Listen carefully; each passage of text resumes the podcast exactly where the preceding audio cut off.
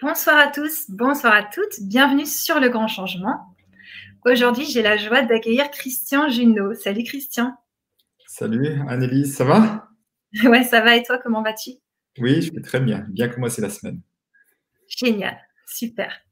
Eh bien, j'aimerais savoir si vous nous entendez bien et si vous nous voyez bien, parce qu'on aimerait avoir une bonne image et un bon son pour écouter la conférence de Christian. Et en attendant, je te propose, Christian, de te présenter. D'accord, tout à fait. Alors, euh, donc, je suis euh, suisse, comme euh, mon accent va peut-être me trahir, économiste de formation et je suis un ancien banquier. J'étais pendant 17 ans conseiller en placement financier. Et en 2009, suite à la crise j'ai perdu mon emploi et depuis 2010, je suis indépendant. Et euh, depuis ce moment-là, effectivement, j'ai décidé que j'allais faire plus que ce que j'aimais plutôt que ce qui ne me convenait pas. Et je suis, euh, je me suis spécialisé en communication non violente, particulièrement à cette époque-là, et même avant cette époque-là. Je suis formé en constellation systémique et familiale. Et puis également, euh, je me suis euh, formé au coaching, euh, à l'élément humain et surtout à la relation d'argent parce que en 2006, j'ai eu la chance de connaître Peter Koenig, qui est un gars qui a fait des années des années de recherche sur ce thème de relation d'argent des années 80-90. J'étais son organisateur de 2007 à 2010 et puis à force d'organiser plein d'ateliers pour lui, finalement je suis, euh, ben, je suis devenu sans, sans même le vouloir euh, spécialiste de la relation d'argent. Et aujourd'hui, euh, j'anime autant pour les professionnels que pour les privés, euh, donc dans toutes sortes de milieux, autant sur Internet qu'en présentiel. En présentiel, j'interviens dans la francophonie européenne, j'interviens au Québec quand on peut voyager, bien sûr et puis euh, bientôt l'île de la Réunion et sans doute en Afrique du Nord aussi, dans toute la francophonie. Et puis j'ai écrit et coécrit trois livres, dont euh, Ce que l'argent dit de vous, j'ai à côté de moi, parce que je suis en train de, de peaufiner, de réécrire. Euh, voilà, ah, ben voilà, exactement, c'est ça. Ce que l'argent dit de vous, avec enfin livre d'être soi-même, avec coécrit avec Evelyne Faniel, une amie belge, et puis le défi des 100 jours sur le rapport à l'argent et l'abondance avec Lilou Massé. Ah. donc voilà en quelques mots. Génial, merci beaucoup Christian. Ben, moi, j'ai adoré ton livre. J'ai compris que j'étais écureuil, donc euh, j'essaie de l'être un peu moins. Et euh, j'avais fait aussi le défi des 100 jours, c'était passionnant avec Lilou. Alors, euh, les personnes nous disent qu'elles nous entendent super bien, qu'elles nous voient bien. Il y a Yvan Martin qui est super content du sujet. Il dit quel sujet passionnant. Merci, bonjour Yvan. Tout marche nickel, donc c'est parfait. Tu peux commencer, Christian, poursuivre plutôt la suite de ta vibra. D'accord, ok. Alors, en fond, euh, qu'est-ce qui se passe avec. Euh, pourquoi ce thème, la relation d'argent, est un thème si sensible et si tabou? Parce que c'est ça, au fond, une des grandes problématiques. Euh, c'est que c'est un sujet très, très tabou, en francophonie en tout cas. et le problème des sujets tabous, pour moi, j'en vois deux autres c'est entre autres la mort et la sexualité. C'est que moins on en parle, plus ça prend de la place dans nos vies justement parce qu'on n'en parle pas, ça prend beaucoup de place, voire même beaucoup trop de place dans nos vies, parce qu'on n'en parle pas, chacun garde un peu que ses comportements pour lui, comme ça, avec un peu de, de, crainte, de gêne, voire de honte parfois. Et euh, au fond, euh, ce que je vois, c'est que je pense qu'il y a, euh, à mon avis, 90-95% des personnes qui ne sont même pas conscientes qu'ils ont une relation à l'argent, puisque on n'en parle pas comme si ça n'existait pas. Alors que, comme je dis souvent, notre relation à l'argent influence beaucoup, beaucoup plus nos comportements et notre vie que nous ne l'imaginons. Et euh, je vais donner quelques exemples parce que des fois, quand je dis que je suis spécialiste de la relation à l'argent, on me regarde un peu bizarrement en me demandant, se demandant vraiment euh, qu'est-ce que c'est ou à quoi ça correspond. Et souvent, je dis, ben, ça donnant des exemples que les gens commencent à comprendre de quoi je fais, à quoi je fais allusion. Euh, ben, il y a tous ceux qui ont peut-être des dépenses compulsives, qui regrettent. Voilà, ça va parler de leur relation à l'argent.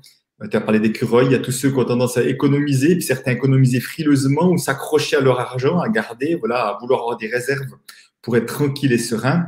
Ça parle aussi de leur relation à l'argent, mais aussi de la manière dont nous consommons. Est-ce qu'on va acheter le meilleur marché? Est-ce qu'on va regarder la qualité? Est-ce qu'on s'offre des choses de qualité ou pour soi, on n'arrive pas à s'offrir des bonnes choses?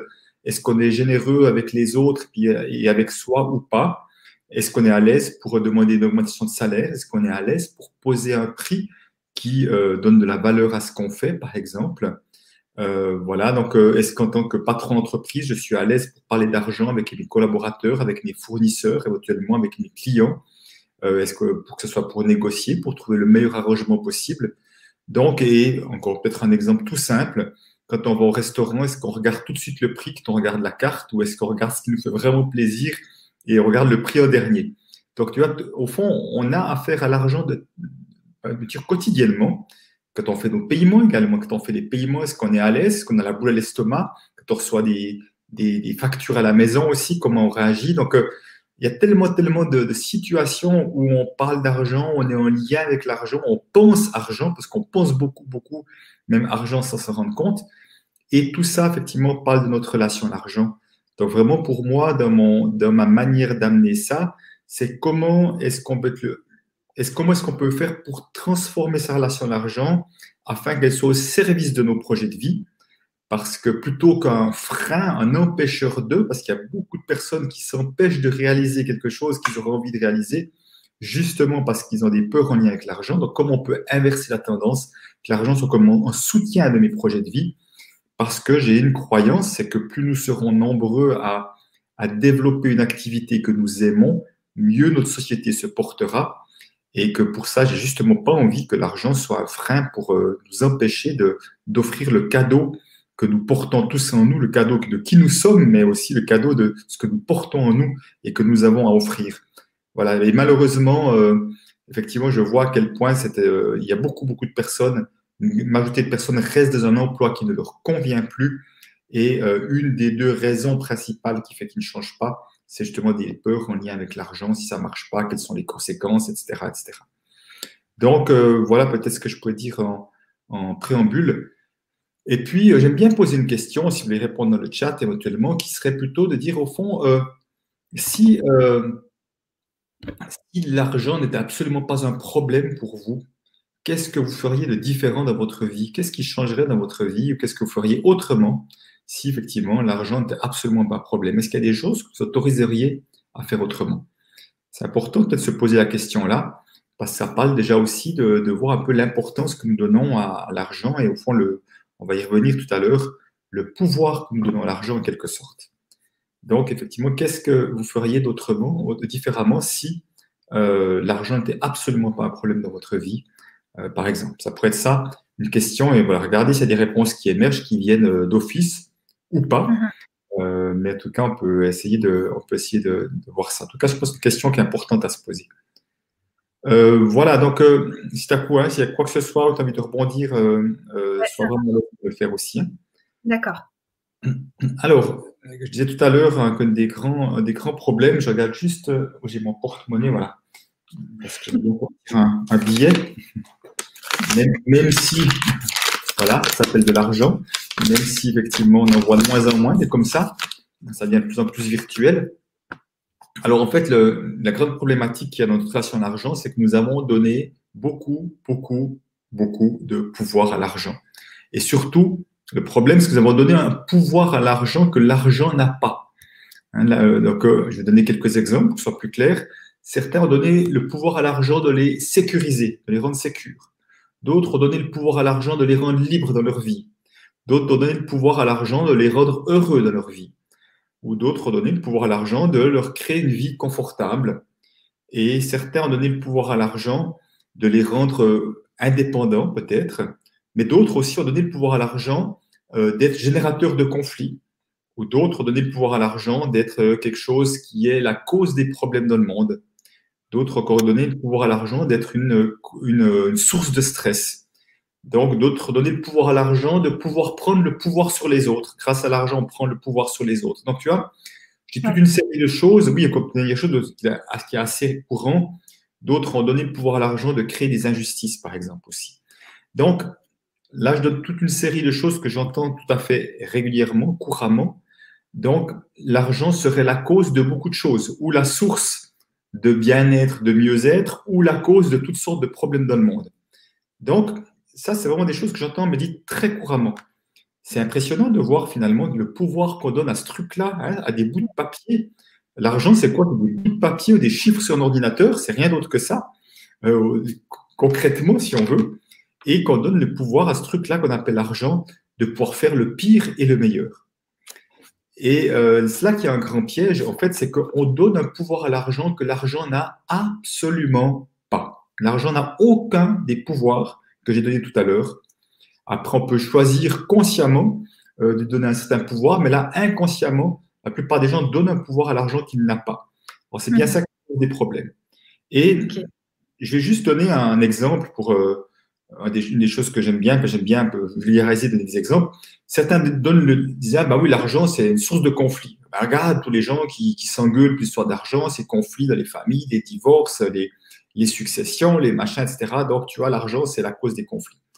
Et je dis, bon, alors supposons que dans un divorce, on voit malheureusement parfois des parents qui s'entre-déchirent pour la garde des enfants. Donc, si je t'entends bien, la cause euh, du conflit, ça serait les enfants. C'est à la faute des enfants, c'est à cause des enfants que les parents se, se querellent. En général, les gens disent, bah non, pas du tout. Je dis, ben là, l'argent, c'est exactement la même chose. Une fois, il y a des enfants au milieu de deux conjoints qui se divorcent, et là, une fois, il y a de l'argent au milieu de deux conjoints qui se divorcent. Donc, c'est pas plus la faute à l'argent que c'est la faute aux enfants. Donc, il y a d'autres choses qui se jouent à un autre niveau qui fait qu'on va utiliser les enfants, malheureusement. On va utiliser l'argent pour régler des comptes, mais juste on a des comptes à régler qui n'ont pas pu être réglés autrement, et on va utiliser cette chose-là, en l'occurrence qui s'appelle argent. Et voilà, simplement, tu vois, de, de faire ce pas de recul parce que l'argent n'a pas le pouvoir de créer des conflits, sauf si on a décidé qu'on allait se créer des conflits pour des histoires d'argent, par exemple. Cool, merci. La manière dont je, l'exprime comme ça. Ouais, carrément. On a des réponses à ta question. Yvan, il dit Je créerai beaucoup plus en regardant devant. D'accord, ok. Euh, donc, euh, ça signifierait qu'il ne regarde pas autant devant qu'il aimerait ou qu'il n'a pas autant de, de pouvoir de création qu'il aimerait. Euh, voilà, c'est peut-être ça qui serait intéressant d'aller voir, peut-être. Ça, veut peut-être vouloir dire, est-ce qu'on on est plus, le fait de moins regarder devant, on est plus le nez dans, dans, nos chaussures de ce, de ce qu'on est là maintenant et sans pouvoir peut-être avoir une vision plus, peut-être plus longue, peut-être. Je ne sais pas, hein, c'est juste des, questions et des interrogations. Ok, merci pour cette proposition. Il y a Papillon 1400 euros en usine, en équipe, pour un boulot que je déteste. J'ai quitté ce travail. Si j'avais énormément d'argent, j'aiderais l'humanité, les consciences. Ok, voilà. Alors voilà, absolument. Donc on peut voir dans, ce que dit euh, Papillon Love, effectivement, c'est que l'argent est un magnifique moyen de soutenir alors toute une série de projets. Je prends un exemple là, on peut soutenir toute une série de projets et, euh, et on voit d'ailleurs il existe le financement participatif aujourd'hui qui est justement une, quelque chose qui permet justement d'aller de, de, chercher des fonds à l'extérieur pour soutenir des projets et qui permet à beaucoup de projets de voir le jour grâce euh, aux, euh, aux dons des uns et des autres. Donc on voit que l'argent est un merveilleux outil pour cela. Après, est-ce que l'argent va aider les consciences? Je suis pas sûr, euh, mais en tout cas, j'entends bien qu'il y a l'idée peut-être de, de, de, de, réveiller ou de, de, soutenir les prises de conscience, peut-être en tous les cas. Mais effectivement, donc on voit à travers cet exemple-là que j'aime bien, c'est de voir un, deux choses que j'aime bien. Un, qu'elle a osé, je dis elle parce que j'imagine que c'est une dame, euh, qu'elle a osé quitter un travail qui lui convenait plus. Donc bravo pour ça déjà. Et puis effectivement, de, deuxième chose, c'est de voir effectivement que l'argent peut être utilisé d'une manière qui a du sens.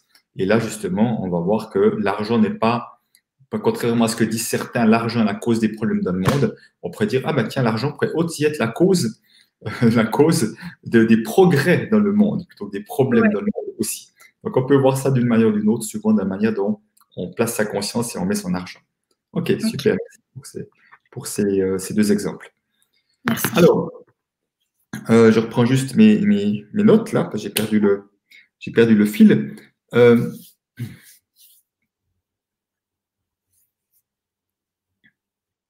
voilà, donc en fait, pour moi aujourd'hui, c'est quoi? Comme on dit, c'est de remettre l'argent à sa juste place et de chaque fois qu'on donne du pouvoir à l'argent, en fait, le problème, c'est qu'on s'est déconnecté d'une partie de notre pouvoir intérieur qu'on est allé placer sur quelque chose d'extérieur. Euh, et, euh, et c'est ça qui est intéressant d'aller voir, c'est que euh, le pouvoir qu'on donne à l'argent, donc c'est du, du, pouvoir que nous avons perdu en quelque sorte.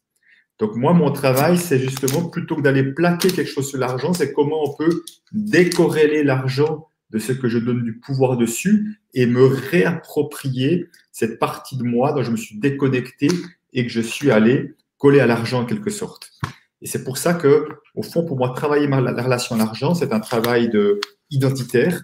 Autrement dit, permet de se réapproprier des parts de soi, d'être plus complet. Et c'est surtout aussi un travail d'amour de soi aussi, parce que plus je m'autorise à, voir que je suis euh, toutes les facettes de l'humanité, plus je vais aimer l'être que je suis, plutôt que rejeter des parts à l'extérieur. Mais ça, on aura l'occasion d'y revenir. Alors, dans ses travaux de recherche, euh, Peter Koenig disait, mais au fond, l'argent, c'est quoi? Il dit, mais l'argent, lui, il utilise ce mot, il dit, c'est comme un médium neutre. Moi, je dis, c'est comme un écran de projection, on parle de la même chose, sur lequel, comme dit, chacun va y projeter ses propres images. Alors, j'ai déjà touché un mot, certains vont y projeter quoi comme image? L'argent, c'est la liberté, l'argent, c'est la sécurité, l'argent, c'est l'indépendance, l'argent, c'est le stress, le conflit, je ne sais quoi.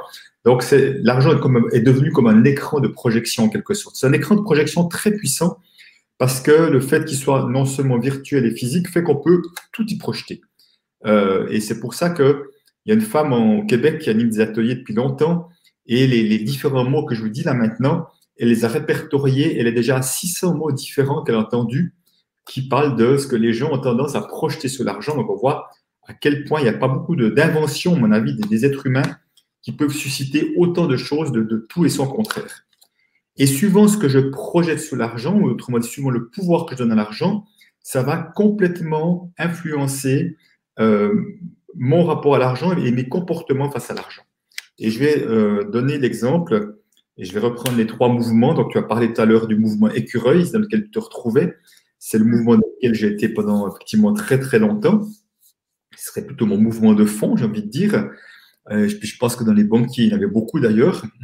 Et euh, donc, le mouvement écureuil, qu'est-ce que c'est? Bon, En général, le nom est assez parlant. Les écureuils aiment bien faire des réserves. Et euh, donc, le, voilà, le mouvement écureuil, c'est effectivement cette, cette volonté de faire des réserves, autrement dit d'économiser, d'épargner de l'argent et de faire en sorte euh, d'être vigilant pour, pour dépenser moins qu'on en gagne. Donc, après, on va, on va économiser, c'est juste une sorte de. C'est arithmétique. Si je, si, je, si je gagne 1000 et que je dépense 900, ben, j'économise 100. Et si je le fais de manière récurrente, eh ben, je vais voir que j'aurai toujours plus d'argent, toujours plus d'économie ou d'épargne sur mes comptes. Euh, ce qui est important de voir dans, ce mouvement écureuil, il y a deux choses en termes de curseur. Il y a ce que j'appelle le curseur euh, du, euh, du, plaisir, autrement dit. D'abord, peut-être juste celui du montant. Les montants en question n'ont aucune importance. C'est que je vois des personnes qui sont au RSA, donc autrement dit, qui sont au minimum, bah, qui reçoivent l'argent de, l'État et autres pour survivre. J'en vois même dans ces gens-là qui arrivent à économiser à coup de, mettre une pièce dans une boîte de temps en temps. Ce sont déjà des économies qui ont de la valeur pour eux. D'autres, ça coûte de dizaines, de centaines de milliers, de dizaines de milliers, voire de millions. C'est donc exactement le même principe, même si les montants sont très différents. Hein. Les montants sont toujours juste un, référentiel par rapport à, nos propres moyens. Donc, c'est la première chose à, à voir. Donc, à, à pas se comparer, voir que c'est pour chacun, c'est unique, c'est des économies que ça représente. La deuxième chose que j'appelle le curseur du plaisir, c'est que dans ce mouvement-là, je vois qu'il y a certains qui vont s'offrir zéro plaisir, puis certains vont se faire plaisir tout en étant vigilants à dépenser moins qu'on gagne. Donc ça veut dire que peut-être je vais quand même suivre ce que j'aime, tiens, me payer euh, des formations euh, au grand changement, par exemple. Euh, je vais peut-être me faire une bonne bouffe ou partir en vacances et en même temps, tout en étant quand même pas faire n'importe quoi avec son argent. Et à l'autre extrémité, dans le zéro plaisir, il y a des personnes qui vraiment euh, comptent tout, se limitent sur tout, vraiment calculent chaque dépense. Euh, donc on voit que c'est le même mouvement, mais c'est pas vraiment le même, la même vie, suivant qu'on y laisse de la place pour du plaisir ou suivant que tout est calculé. Euh, dans le défi des 100 jours, il y a une phrase que j'avais, trouvée sans citation. Il y en a une que je trouve qui parle magnifiquement de ces personnes qui se donnent zéro plaisir. Malheureusement, c'est une phrase qui dit ils étaient tellement pauvres qu'ils n'avaient que de l'argent. Et j'aime beaucoup cette phrase hein, qui paraît très provocatrice. J'ai connu des clients qui avaient beaucoup d'argent comme conseiller en placement financier, qui étaient exactement là-dedans, qui comptaient tout, hein, ils touchaient à chaque dépense, c'était vraiment leur faisait mal au ventre, donc tout était calculé. Et ces gens-là, effectivement, étaient d'une pauvreté incroyable parce qu'ils avaient fait, ils s'étaient coupés du monde. On peut imaginer que quelqu'un qui est comme ça n'est pas très attrayant donne pas très envie à fréquenter si chaque dépense est une prise de tête ou un calcul où on essaie de dépenser le moins possible. Donc, euh, simplement pour dire, c'est le même mouvement. Celui qui, a zéro plaisir, forcément, va économiser plus vite que l'autre, mais simplement, malheureusement, vont passer à côté de leur vie la plupart du temps. Alors, qu'est-ce qui fait qu'on est dans ce mouvement écureuil? Ce sont des personnes qui ont une ou plusieurs projections uniquement positives sur l'argent. Je vais prendre deux exemples euh, les plus courants, argent égale sécurité et puis euh, argent égale euh, liberté. Je vais peut-être prendre ces deux-là et puis voilà, je vais un petit peu les, expliquer en quelque sorte. Hein. Alors, la première fois, le premier peut-être sécurité, c'est quand même le plus courant. En tout cas, en, Suisse où je suis, ça c'est vraiment, c'est vraiment un, mot très fort, argent et sécurité. Et puis, qu'est-ce qui se passe en fait? C'est que on va créer, ça c'est le fonctionnement que j'ai eu pendant des dizaines d'années, on va créer un, inconsciemment, parce que tout ça est inconscient, la grande majorité des personnes n'ont pas conscience de ça, même si leur fonctionnement est proche de ce que je vais raconter. Autrement dit, on va créer un, lien de dépendance qui est ma sécurité dépend du montant de mes économies, où je suis sécure seulement si j'ai de l'épargne. Donc tu vois, si donc, il y a une sorte d'amalgame qui est fait entre l'argent et ma sécurité. C'est comme si c'était une seule et même chose. Hein. Donc, qu'est-ce qui se passe? C'est que on va, quand je dis courir après l'argent, ça peut paraître un peu péjoratif. Quand je dis ça, c'est pas l'idée, mais enfin, on va rechercher à vouloir économiser et épargner, euh, comme euh, avec, une, avec plus ou moins de vigilance, plus ou moins de force, sans savoir qu'au fond, ce qu'on est en train de courir après, c'est pas l'argent, c'est sa sécurité. Mhm. Et pourquoi est-ce qu'on court après sa sécurité et qu'on plaque sa sécurité sur l'argent? Il y a une seule et unique raison, c'est parce que intérieurement, on manque de sécurité intérieure, qui est souvent en lien avec l'estime de soi, avec la confiance en soi dans sa capacité à faire face aux événements de la vie, voire même aussi l'amour de soi. Et que s'il y a quelque chose qui n'est pas suffisamment habité à l'intérieur, c'est-à-dire qu'on est vite insécure, vite désécurisé ou insécurisé, on va essayer de compenser ça en général très souvent sur l'argent, ça pourrait être d'autres choses en l'occurrence. Donc, en courant après l'argent, comme moi je l'ai fait pendant très longtemps, cherchant d'avoir toujours plus d'économies, comme ça marchait pas, j'avais quelques dizaines de milliers, puis ben, j'étais toujours aussi stressé, tendu, toujours aussi stressé en famille, parfois avec mes enfants, avec les histoires d'argent. Je me disais, avec un peu plus, ira mieux, avec un peu plus, ira mieux. C'est une course sans fin. Et même mes clients millionnaires, voire multimillionnaires, étaient, étaient exactement comme moi. Même les millions ne suffisaient pas à les rassurer ils étaient encore insécures parce qu'il y a une bonne raison, c'est que l'insécurité est quelque chose qui est à l'intérieur, l'argent est quelque chose qui est à l'extérieur. Il n'y aura jamais quoi que ce soit à l'extérieur qui pourra compenser ce qui nous manque à l'intérieur. Donc aussi longtemps qu'on n'a pas conscience qu'il y a cet amalgame et qu'on fait une confusion, en fait, c'est à un moment donné, c'est vraiment comme décoller les mains, dire, OK, il y a l'argent qui est là et ma sécurité est là. Et au moment où on voit que ce sont deux choses différentes, et que le problème, il est, j'ai la le problème, il est là, c'est ma sécurité le problème, je vais m'en occuper. Mais aussi longtemps que, comme je pensais, beaucoup d'autres pensent, le problème, il est, il est vers l'argent, donc on cherche à avoir plus d'argent, et comme ça marche pas, on se dit toujours qu'il faudra un peu plus, ça marchera mieux. Donc, comment est-ce qu'on peut aller se reconnecter à cette sécurité intérieure plutôt qu'essayer de la chercher à l'extérieur? Donc ça, c'est vraiment le grand, grand piège qui fait que euh, beaucoup seront très très stressés et encore plus dans cette période, cette fameuse année 2020, début, début 2021, avec tout l'inconnu, toute l'incertitude, ça génère beaucoup beaucoup d'insécurité. L'autre grand classique, c'est argent égale liberté. Donc les gens pensent qu'ils seront libres seulement si. Hein, c'est vraiment, vraiment seulement si. Je suis sécure seulement si j'ai de l'argent. Je suis libre seulement si j'ai de l'argent aussi. Et là aussi, on restreint la liberté à une question d'argent. Et on va voir que c'est beaucoup beaucoup trop restrictif. Parce que moi, j'ai rencontré déjà à l'époque, j'étais à la banque et encore maintenant, beaucoup de personnes qui ne manquent pas d'argent, qui ne se sentent pas libres du tout dans leur vie. Parce qu'il y a plein d'endroits où on peut être prisonnier, qu'on ait de l'argent ou pas d'argent. Certains vont être prisonniers dans un couple. Ils n'osent pas divorcer parce qu'ils ont peur de ce qu'on va penser, ils ont peur de l'impact pour les enfants, même s'ils ont bien assez d'argent. D'autres, par exemple, ont choisi un métier qui ne leur convient pas parce que dans la famille, on fait tous euh, euh, on fait tous euh, ingénieurs, on fait euh, instituteurs, à l'époque on faisait mineur ou on fait voilà avocat. Et par loyauté familiale, ils ont fait le même métier qui ne leur convient pas et ils n'osent pas en sortir pour pas casser la loyauté familiale. Moi, j'ai connu des gens qui avaient repris l'entreprise familiale, ils n'aimaient pas ça du tout, ça ne leur convenait pas, mais ils n'osaient pas en sortir parce que ils étaient la deuxième, troisième, quatrième génération, ils n'osaient pas vendre la société à des étrangers, à la famille, alors qu'au fond, deux, ils aspiraient à faire autre chose, même malgré tout l'argent qu'ils avaient, ils étaient prisonniers de cette entreprise familiale et malheureux. Et pour moi, la plus grande prison que nous avons, et pratiquement tous, c'est la peur du regard des autres. Combien de choses faisons-nous euh, ou nous faisons-nous par peur du regard des autres ou combien de choses n'osons-nous pas dire par peur du regard des autres? Euh, Par exemple, euh, des choses comme ça qui fait que qu'on ait beaucoup d'argent ou pas, on ne se sent pas vraiment libre d'être qui nous sommes, de se déployer tel que nous voulons, d'oser juste être dans, l'énergie qu'on a envie d'être, quel que soit ce que les autres pensent. Donc, pour moi, la vraie liberté, je pense qu'elle est vraiment là, dans cette capacité à détacher de ce que les autres vont penser et de faire ce qui est bon et aligné pour moi. Donc, encore une fois, on voit que la liberté est déjà quelque chose d'intérieur. Oser être libre de faire ce qui me semble juste pour moi, comme disait Vol Papillon, quitter un emploi alors que d'autres y restent accrochés par peur. Mais ça peut être quitter un conjoint, un partenaire dans un couple qui fonctionne plus. Ça peut être également euh, partir voyager. Il y a des gens qui partent voyager avec rien du tout en poche, hein, euh, ou pratiquement rien en poche. Il y a des gens qui diront le jour où j'aurai un certain montant, je ferai ce voyage. Et puis d'autres qui disent non, moi je fais ce voyage, je vais me débrouiller. Euh, Lilou Massier est un bel exemple pour ça aussi. Elle a commencé à faire son, euh, son tour à l'époque, elle a perdu son job début des années 2010 aussi. Elle n'est pratiquement pas de sous du tout. Elle est partie voyager en disant je me débrouillerai bien. Donc on voit qu'il y a autre chose qui se passe à un autre moment. Donc ça, c'est le mouvement effectivement écureuil. Donc vous voyez, quelle que soit la projection positive qu'on a sur l'argent, c'est une partie de nous dans laquelle nous sommes déconnectés. Voilà, j'espère que c'est clair. On va juste prendre un temps pour le deuxième mouvement, alors, euh, toi qui as lu le livre, j'ai changé de nom depuis. Je l'ai euh, appelé le, le mouvement, avant j'avais appelé saboteur, mais c'est pas tout à fait le bon mot, j'ai appelé repousseur.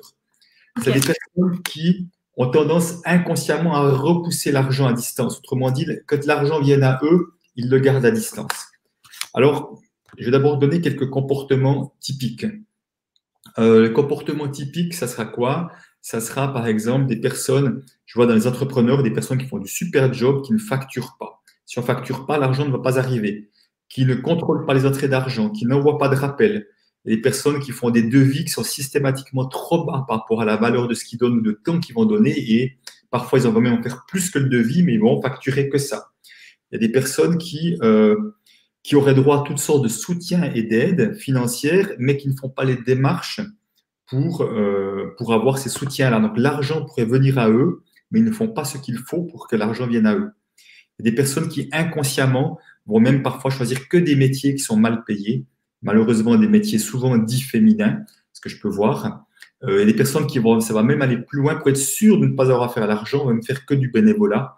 Alors j'ai rien contre le bénévolat, surtout pas, mais de voir à quel point euh, voilà, ça peut euh, partir d'un rejet de l'argent. En tout cas, j'ai l'occasion d'intervenir deux, trois fois dans des milieux bénévoles et j'ai vu à quel point ces, les personnes de ce mouvement que je décris sont très présents dans les, dans les milieux bénévoles. Euh, J'intervenais à l'époque à la Haute École sociale à Lausanne et je me souviens, la directrice disait, en fait, euh, il y a beaucoup de gens qui viennent comme deuxième ou troisième métier euh, euh se, se, former et qui disaient, je ne veux plus avoir affaire à l'argent. Je ne veux plus avoir affaire à l'argent. Donc, ils venaient dans un métier pour rejeter l'argent parce qu'il voulait plus entendre parler d'argent. Donc, ça parlait bien de ce côté Burke en quelque sorte. Hein. Et puis à l'extrême, j'ai eu quelqu'un, euh, j'en parle souvent parce que c'était vraiment un bel exemple, qui était un, qui disait, moi je suis le Gaston Lagaffe de l'immobilier. J'arrive jamais à signer les contrats. Jean-Claude Duss, il n'arrive pas à conclure. Et puis, il disait, c'était incroyable parce que chaque fois que j'étais prêt à signer un contrat, il y avait un truc qui se passait, j'oubliais d'envoyer des documents, euh, disait une phrase qui générait du doute. il disait, je voyais bien que c'est moi qui sabotais l'affaire, parce que j'étais payé à la commission et que quelque part, c'était incroyable, c'était moi qui sabotais. Donc, systématiquement, de par mes comportements, j'arrivais pas à tirer d'argent. Donc là, entre-temps, il a pu changer et puis maintenant, il a une très belle situation. Mais à l'époque, on, a pu voir qu'il y avait autre chose qui se jouait pour lui à ce niveau-là. Qu'est-ce qui fait qu'on est dans ce mouvement de à repousser l'argent? Ce sont des personnes qui ont une ou plusieurs projections uniquement négatives sur l'argent. Si je pense que l'argent est sale, que l'argent est une source de conflit, que l'argent c'est la cause des problèmes dans le monde, c'est normal que je n'attire pas, je n'en attire pas en abondance parce que je ne vais pas attirer quelque chose à moi que je trouve mal. En tout cas, je vais, je vais faire le moins possible. De la même manière que si j'estime que quelqu'un de mon entourage le considère comme une relation toxique, je ne vais pas l'inviter à ma table sans arrêt pour venir manger, boire un verre. Je vais plutôt garder mes distances. Donc en fait, c'est la même chose. C'est des personnes qui ont tendance à garder leur distance avec l'argent et en même temps qui sont coincées parce que je n'aime pas l'argent et en même temps j'ai besoin d'argent pour m'en sortir. Donc une sorte de, de conflit intérieur. Donc c'est des personnes qu'on va retrouver dans des situations financières compliquées, dans des situations plutôt d'endettement, de surendettement parfois, mais Il y a des gens qui me disent, je suis à, moins 1000, moins 5000, j'arrive pas à en sortir. En général, sans arrêt, je suis plutôt dans les, je suis dans les chiffres rouges. parfois, c'est caché parce qu'il y en a un qui serait repousseur, mais comme l'autre dans le couple écureuil, ça se compense. Mais ce sont des personnes qui, en général, si elles, étaient seules, elles n'arriveraient pas à s'en sortir, en tout cas pas de manière durable. Hein. Mais des fois, effectivement, avec les couples, c'est bien souvent des, comportements différents. Donc voilà, peut-être pour donner juste quelques exemples, on pourrait bien sûr en dire plus, mais je crois qu'on comprend déjà la grande tendance. Hein. Et le troisième mouvement, c'est le mouvement dit montagne russe. Mouvement montagne russe, comme son nom l'indique, des hauts et des bas. Donc des phases de hausse, comme le mouvement écureuil, des phases d'économie. Mais surtout, ce qui est intéressant de voir après, c'est que la, phase, les bas se manifestent. C'est pas des gens qui ont fait des économies pour s'acheter un appartement ou pour partir faire le tour du monde et qui dépensent leur argent comme prévu. Ça, c'est juste un échange de valeurs, en quelque sorte. C'est vraiment les bas, ça se manifeste dans l'argent va foutre le camp, en quelque sorte on, inconsciemment, je dis bien inconsciemment, on va se débarrasser de son argent. Et là, il y a peut-être deux choses à voir avant que je donne un peu plus d'explications. C'est qu'il y a la notion de récurrence. Il y a des personnes pour qui ça arrive très souvent. Euh, dès qu'ils ont un peu d'argent, un certain niveau d'argent, ben, ils vont dilapider l'argent. Je dis dilapider, c'est pas forcément eux, hein, ça peut, on va voir comment, mais l'argent va foutre le camp, autrement dit. Et puis d'autres pour qui ça va se passer deux, trois fois dans leur vie peut-être c'est quoi une grande phase de hausse et puis euh, une faillite, par exemple. Hein, qui, moi, j'ai mon père qui a fait deux faillites. Ben, c'est ça, deux grandes phases de hausse, puis deux faillites, tu repars à zéro, tu retombes, puis tu repars à zéro. Donc, mon, père était vraiment là-dedans, en fait, dans ce mouvement, ce mouvement montagne russe. D'autres, effectivement, ça va m'arriver qu'une fois dans leur vie, une grande phase de hausse, tout à coup, j'ai eu des clients qui ont dû fuir un pays en guerre, ils ont tout laissé sur place, ils se sont retrouvés à zéro. Et parfois, ça peut être un, divorce qui se passe mal, ça peut être un accident, un accident de vie et autres qui fait que, boum, on se retrouve à zéro euh, alors qu'on avait une grande hausse. Alors que pour certains, c'est de manière beaucoup plus récurrente. Et pourquoi cette manière plus récurrente, et je reviendrai après tout à l'heure à ça, c'est parce que je vois qu'il y a beaucoup d'êtres humains qui ont des plafonds de verre. Des plafonds de verre, c'est comme des limitations qui s'autorisent à avoir. Autrement dit, je prends un exemple, si inconsciemment, pour moi, avoir 10 euh, 000 euros d'économie, c'est beaucoup, c'est énorme, ça me paraît énorme pour moi, en tout cas par rapport à la valeur que je me donne et ce que je pense mériter, eh ben, inconsciemment, chaque fois que je vais arriver à 10 000 euros, eh ben, il va m'arriver un truc où moi-même, je vais agir de cette manière qui fait que l'argent va refoutre le camp, si on veut, d'une manière ou d'une autre. Alors, si on regarde un peu comment l'argent fout le camp, ça peut être intéressant de prendre quelques exemples parce que les exemples sont absolument innombrables. Euh, on va voir euh, des personnes qui vont eux-mêmes dilapider l'argent ce que j'appelle les dépensiers compulsifs. Hein, c'est quand on a des dépenses compulsives et des gens qui me disent c'est dingue, c'est plus fort que moi. Dès que j'ai de l'argent, il faut que je me, il faut que je m'en débarrasse. Mais le problème, c'est que ces gens-là dépensent de l'argent pas d'une manière qui amène d'une plus-value de manière durable. Ils dépensent de l'argent d'une manière qui est vraiment euh, plus fort qu'eux pour toutes sortes de choses, des fois des, mais des gens qui disent c'est dingue, j'achète des choses chères, ça peut être des habits, ça peut être des bijoux, je trouve ça même pas, même pas beau, des meubles ou des œuvres d'art. Arrivé à la maison, je dis, mais qu'est-ce qui m'a pris? Je trouve ça même pas beau, je sais pas quoi en faire, par exemple. Euh, ça peut être des choses comme ça. Euh, donc, tous, mais certains vont dilapider l'argent, ça pourrait être à l'extrême, ça pourrait être au jeu, ça pourrait être donner l'argent à tout le monde. Donner, cet après-midi, j'anime un atelier, une personne qui me disait, dès que j'ai de l'argent, je le donne aux autres. C'est une manière de se débarrasser de son argent et il n'y avait pas pour elle, ce n'est pas de place pour elle en l'occurrence. Et puis après, il y a tous ceux qui vont attirer des situations où l'argent va foutre le camp. Qu'est-ce que ça veut dire? Ça veut dire qu'il y a des gens qui me disent Ah ben c'est dingue, dès que j'arrive à un certain niveau d'économie, il m'arrive une tuile. Un problème de la maison, un problème de la voiture, une facture euh, de, de paye d'impôts en plus à payer, je sais pas quoi. Donc, c'est comme s'il n'y a pas de place pour l'argent plaisir.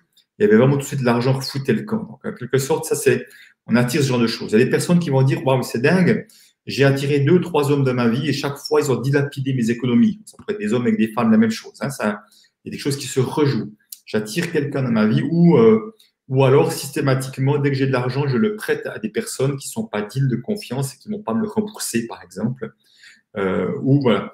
Donc, et j'ai vu des gens qui ont euh, aussi dans le milieu du business, qui sont fait passablement rouler, parfois aussi, acheter des maisons en Espagne dont la première pierre n'a jamais été construite. Les gens ont déjà, dépensé 10, 20 000, 30 000, 50 000 euros qu'ils n'ont jamais vu en retour. mon père, dans sa deuxième faillite, il a attiré un associé qui a vraiment euh, dilapidé l'argent. Voilà, mais il n'a pas mis dans les comptes. Et quand il a mis dans les comptes, c'était trop tard.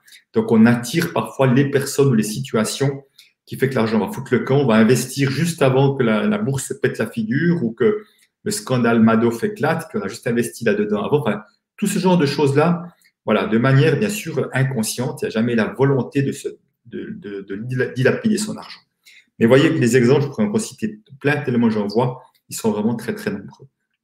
Donc, qu'est-ce qui fait qu'on est montagne russe? En fait, vrai, c'est logique et cohérent. C'est des personnes qui ont au moins une projection positive sur l'argent, phase de hausse, et qui ont au moins une projection négative sur l'argent, phase où on se débarrasse son argent. Donc, comme une sorte de conflit intérieur qui est j'aime et j'aime pas l'argent. J'ai envie d'argent, j'ai pas envie d'argent.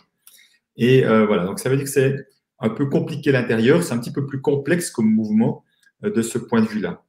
Mais ça peut se manifester, donc en général, donc des, phases de hausse, je dis des phases de hausse, ça peut, ça peut être quel que soit le montant, mais à l'extrême, c'est vraiment l'extrême que j'ai vu. J'interviens à HEC à Paris, et une femme euh, me disait un jour, je ne m'y retrouve pas dans ces mouvements. Je dis, ah bon, me dit, moi, dès que j'ai de l'argent, je le dépense. Donc, elle était avocate. Elle avait donc aucun problème à gagner de l'argent. Donc, contrairement au repousseur qui a des problèmes à attirer de l'argent à lui. Donc, elle a attiré de l'argent à elle. Mais elle dit, sitôt j'ai de l'argent, je le dépense. Je disais, mais dépenser d'une manière qui a du sens, qui vous fait plaisir. Elle dit, non, pas du tout. C'est du grand n'importe quoi. Donc, vous voyez, c'est la montagne russe la plus, euh, c'est la Lucky Luke de la dépense que j'ai jamais vue. Donc, l'argent n'avait pas le temps d'arriver dans son porte-monnaie, c'était déjà dépensé. C'était tac, tac, tac, tac, tac, tac. Vous voyez, c'était comme ça. Alors, pour d'autres, c'est une grande phase de hausse et puis la chute verticale. Donc, c'est le même mouvement, mais c'est juste, ça se manifeste un peu différemment. Voilà, je ne sais pas s'il y a des, si c'est clair, si euh, vous vous retrouvez dans un de ces trois mouvements plutôt que dans l'autre. C'est vraiment notre situation financière. Euh, c'est vraiment la situation financière qui va, euh, qui va permettre de voir dans quel mouvement on est plutôt. Super. il y a des questions, mais peut-être on va les voir un peu après. Alors, si c'est un de ces mouvements que je ne sais pas clair, on peut la prendre tout de suite, je ne sais pas. Ouais. Euh, c'est pas, c'est pas des questions sur ça. Ok, d'accord. on regardera ça plutôt après, volontiers. Moi, juste, je parle beaucoup et ça me donne soif. Ouais, ouais, ouais. Quand on parle d'argent, avoir du liquide sur soi, hein, c'est important. c'est ça. Mais c'est très clair, les trois mouvements, on sait à peu près euh, dans lequel on est en général. C'est assez flagrant. Il n'y a pas un quatrième mouvement, il n'y en a vraiment que trois? Alors, bonne question. Alors oui, c'est amusant parce que j'ai fait pendant, pendant un certain temps des conférences, on ne posait jamais la question. Jusqu'à un jour, j'étais à Lyon, je me souviens, quelqu'un dit, bon, c'est bien joli ces trois mouvements, mais il n'y en a aucun qui est vraiment gagnant, même si a priori, on pourrait se dire c'est mieux d'avoir de l'argent que pas avoir d'argent. Mais au fond, même si on a de l'argent puis qu'on est stressé, on voit que c'est même pas confortable. Euh, et euh, Peter Koenig n'avait pas défini le quatrième mouvement, mais je l'ai défini à la seconde même. On m'a posé la question, on dit oui, il y a un quatrième mouvement. Et ce quatrième mouvement n'en est pas vraiment un. Autrement dit, pour être dans ce quatrième mouvement, ça demanderait d'être sorti de, de, l'autre mouvement, autrement dit, de cesser de projeter inconsciemment quelque chose sur l'argent. Juste voir l'argent pour ce qu'il est, autrement dit, à quoi il sert. Et puis, ça veut dire quoi? Ça veut dire que dans ce quatrième mouvement, qui pour moi demande quand même, à mon avis, c'est ma perception, je ne dis pas que c'est la vérité. Deux, deux conditions. Un, un minimum d'estime de soi, comme une construction intérieure quand même euh, déjà assez bien établie. Et puis deux, ce que j'appelle moins de confiance en la vie. Confiance en plus grande que moi, que, que la vie nous veut nous bien et m'apportera du soutien quoi qu'il arrive. que ce soit ma, ou que j'aurai les propres ressources moi-même ou que je trouverai des ressources à l'extérieur, qui soient des ressources euh, des personnes qui m'aideront, voire de l'argent ou d'autres choses. Bah, les fameuses coïncidences, les bonnes rencontres au bon moment, autrement dit. Je pense que c'est deux conditions qui, sont, qui soutiennent vraiment pour être dans ce mouvement-là. Donc, dans ce quatrième mouvement, ça veut dire quoi? Ça veut dire que on peut se concentrer pleinement sur ce qu'on aime, sur ce qui nous passionne, et il se peut effectivement, en fonction de notre business, bah, c'était le cas, par exemple, pour moi, cette année, qui a été, euh, où les activités sur Internet ont très bien fonctionné. D'un coup, il s'avère que la conséquence, en plus, j'ai beaucoup moins voyagé, donc moins de frais. Donc, ce qui fait que la conséquence, c'est que j'ai gagné plus d'argent que je ne dépense qu'il m'est nécessaire. Donc, euh, j'ai des économies supplémentaires comme conséquence, alors dans le mouvement écureuil, c'est un but en soi. C'est ça la grosse différence. Là, c'est une conséquence. Ça veut dire qu'à un moment donné, j'ai des économies, tout à coup, je dis, ah, supposons, je dis, ah, ben, j'ai un projet super important, pour ça, j'ai vraiment besoin d'utiliser tout mon argent, je vais tout utiliser mon argent. Peut-être même, je vais peut-être même prendre une, une dette, prendre un prêt peut-être pour donner parce que j'ai besoin de ça. Et je serai tout aussi relax et serein que j'ai 10, 20, 50 000 d'économies, que j'ai moins 50 ou moins 100 000 de dette en fonction des circonstances. Donc j'aurai, si dans les trois mouvements, il y a plutôt une situation financière qui se répète, là, je peux vraiment aller dans toutes sortes de situations financières parce que j'ai cette conviction, cette foi que l'argent sera toujours là quand c'est nécessaire, que j'aurai toujours le soutien nécessaire aussi de manière générale et que je peux me concentrer sur le moment présent sans avoir à me préoccuper de l'avenir, parce que quand on se préoccupe, c'est qu'il y a déjà une peur. Je ne veux pas dire qu'on ne parle pas d'avenir, mais pas à partir de la peur, à partir de peut-être une planification qu'on pourrait faire, mais à partir d'un endroit de sérénité.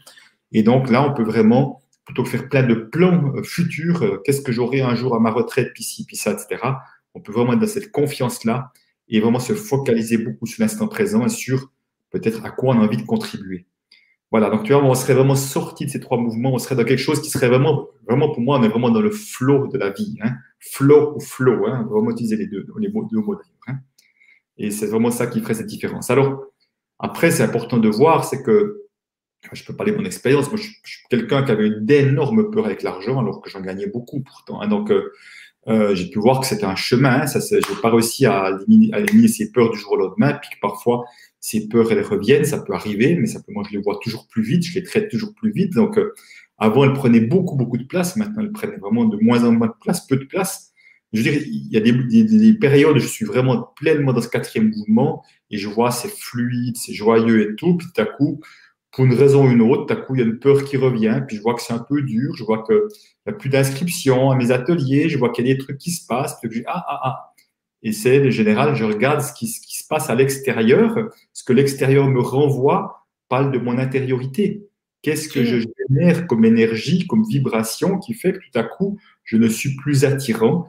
Puis je peux voir que là, peut-être je suis entré dans du stress, je suis entré dans des to-do list, des peurs que ça marche pas, que n'arrive pas, etc.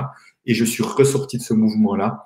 Et puis voilà. Et puis après, je, le vois, je me réaligne et je peux y revenir. Donc euh, c'est pas voilà, c'est pas quelque chose forcément définitif, mais en tout cas, L'idée, c'est comment on peut être, avoir tendance à être toujours plus là-dedans. Voilà, merci pour la, pour la, question. Bah, c'est vraiment génial parce que tu nous as donné du temps pour faire un atelier. On a la chance de t'avoir pour un atelier sur le grand changement. Et donc, euh, je vais vous mettre le titre de l'atelier pour que vous puissiez savoir de quoi on va parler. Et euh, je vais vous mettre aussi dans le, dans le chat comment vous procurer l'atelier de Christian qui aura lieu ben, en fait euh, dans un petit peu plus qu'une semaine. Voilà, dix jours. Ouais, c'est ça. Je te propose, Christian, de, nous parler de cet atelier. Qu'est-ce qu'on va faire? Euh, Qu'est-ce qui va changer dans notre vie? Alors, euh, oui, tout à fait. Donc, même si on va, je vais vous faire faire comme un deux exercices tout à l'heure, dans l'atelier, on va faire beaucoup de pratiques. C'est-à-dire que là, si on veut, pour moi, les choses se passent en deux, en deux mouvements. Il y a un, premier mouvement qui est un mouvement de prise de conscience. Rappelez-vous, je disais tout à l'heure, l'argent, c'est tabou, on ne sait pas grand-chose, on n'a pas beaucoup de conscience sur nos comportements et d'où ça vient. Donc déjà, prendre conscience, je suis pris dans un piège si je veux sortir du piège. Donc c'est ce qu'on va beaucoup faire ce soir encore à travers d'autres apports que je vais vous amener. Et puis après, une fois qu'on a conscience, qu'on voit un peu de là où ça vient, c'est comment est-ce qu'on peut transformer cela pour justement euh, être déjà plus libre que nous l'étions avant.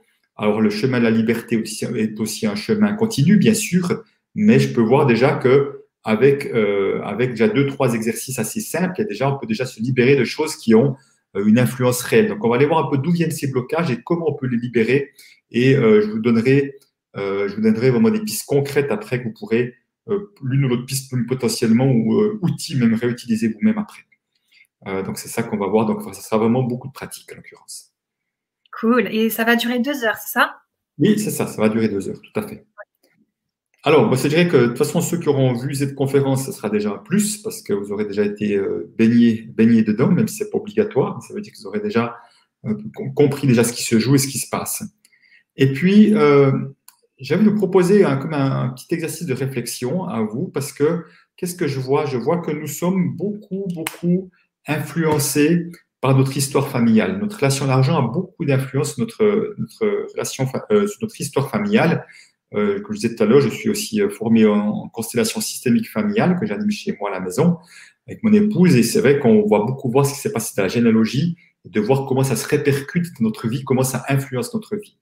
Et euh, quand je fais alors des, des ateliers plus longs, euh, je dirais de deux jours, je fais toujours un travail qui s'appelle Mon histoire avec l'argent, où en huit points, maintenant un neuvième point que j'ai amené, c'est vraiment de, de, comprendre mon histoire, déjà l'histoire de la généalogie, l'histoire d'argent, mais également depuis la conception jusqu'à aujourd'hui, tous les, vécus que j'ai eus avec l'argent et de voir comment ça m'influence. Et si on prend juste un instant pour voir un petit peu au niveau de la généalogie, je trouve, toujours intéressant d'aller voir, tiens, si je prends ma lignée paternelle, ma lignée maternelle, de quel milieu familial était-il? Plutôt des milieux aisés, modestes, très modestes, plutôt dans une situation financière précaire, au contraire, bien beaucoup plus d'argent que la moyenne. Si je regarde les deux lignées, par exemple, est-ce qu'il y a eu des événements particuliers en lien avec l'argent, des faillites, des successions qui sont mal passées peut-être, ou des conflits d'argent, peut-être dans le cadre familial, des fortunes qui ont été dilapidées, l'argent qui a été gagné de manière un peu douteuse, euh, peut-être des personnes qui ont eu de la réussite et puis qui ont eu des chutes brutales, qui ont eu ou des faillites ou des accidents, enfin des trucs qui fait que voilà, le, ou qui se sont fait euh, arnaquer, prendre de l'argent. Est-ce que ouais, on est-ce qu'on a été volé Est-ce qu'il y a des gens qui ont volé on peut voir ça un peu sous l'angle euh, de l'argent. Et puis pour les dames, en général, j'aime bien leur proposer d'aller dire tiens, regardez les femmes de la lignée féminine, votre mère, votre grand-mère maternelle, peut-être votre tante aussi de voir, tiens, est-ce qu'elles se sont autorisées à se déployer pleinement ou pas? Est-ce qu'elles sont autorisées à gagner de l'argent vraiment ou est-ce qu'elles sont plutôt sacrifiées pour les autres? Même chose pour les hommes, si vous regardez la lignée des hommes, est-ce que les hommes ont osé se déployer pleinement? Est-ce qu'ils sont sacrifiés Ils ont fait le gros dos pour ramener de l'argent à la maison, même s'ils n'aimaient pas ce qu'ils faisaient Pour voir, parce que je vois très souvent qu'il y a des histoires qui se rejouent ou parfois de génération en génération, parfois ça peut sauter niveau de génération, mais l'histoire se rejoue. Donc, c'est important d'aller voir ça, un peu ce qu'il y a, et des, toutes situations de surendettement, bien sûr aussi, si ça a été le cas. Donc, je vous laisse peut-être juste une ou deux minutes de, de, comme ça, en silence, de réflexion, et puis après, vous pouvez seulement noter dans le chat ce qui vous vient, des choses qui vous viennent aussi, comme ça, on pourrait éventuellement, je pourrais rebondir là-dessus. Okay. un petit peu ce que vous avez déjà écrit. Alors, il faut attendre un peu parce qu'il y a un petit décalage entre ce qu'on dit.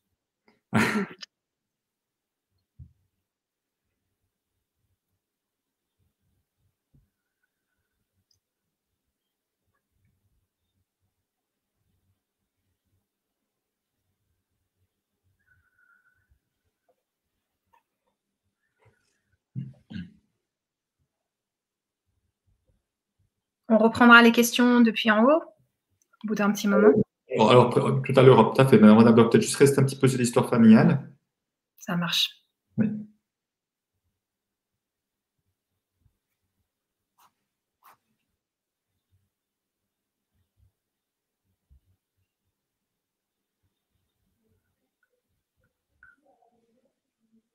Faut qu'on attende un peu parce que là, ça vient pas tout de suite. D'accord.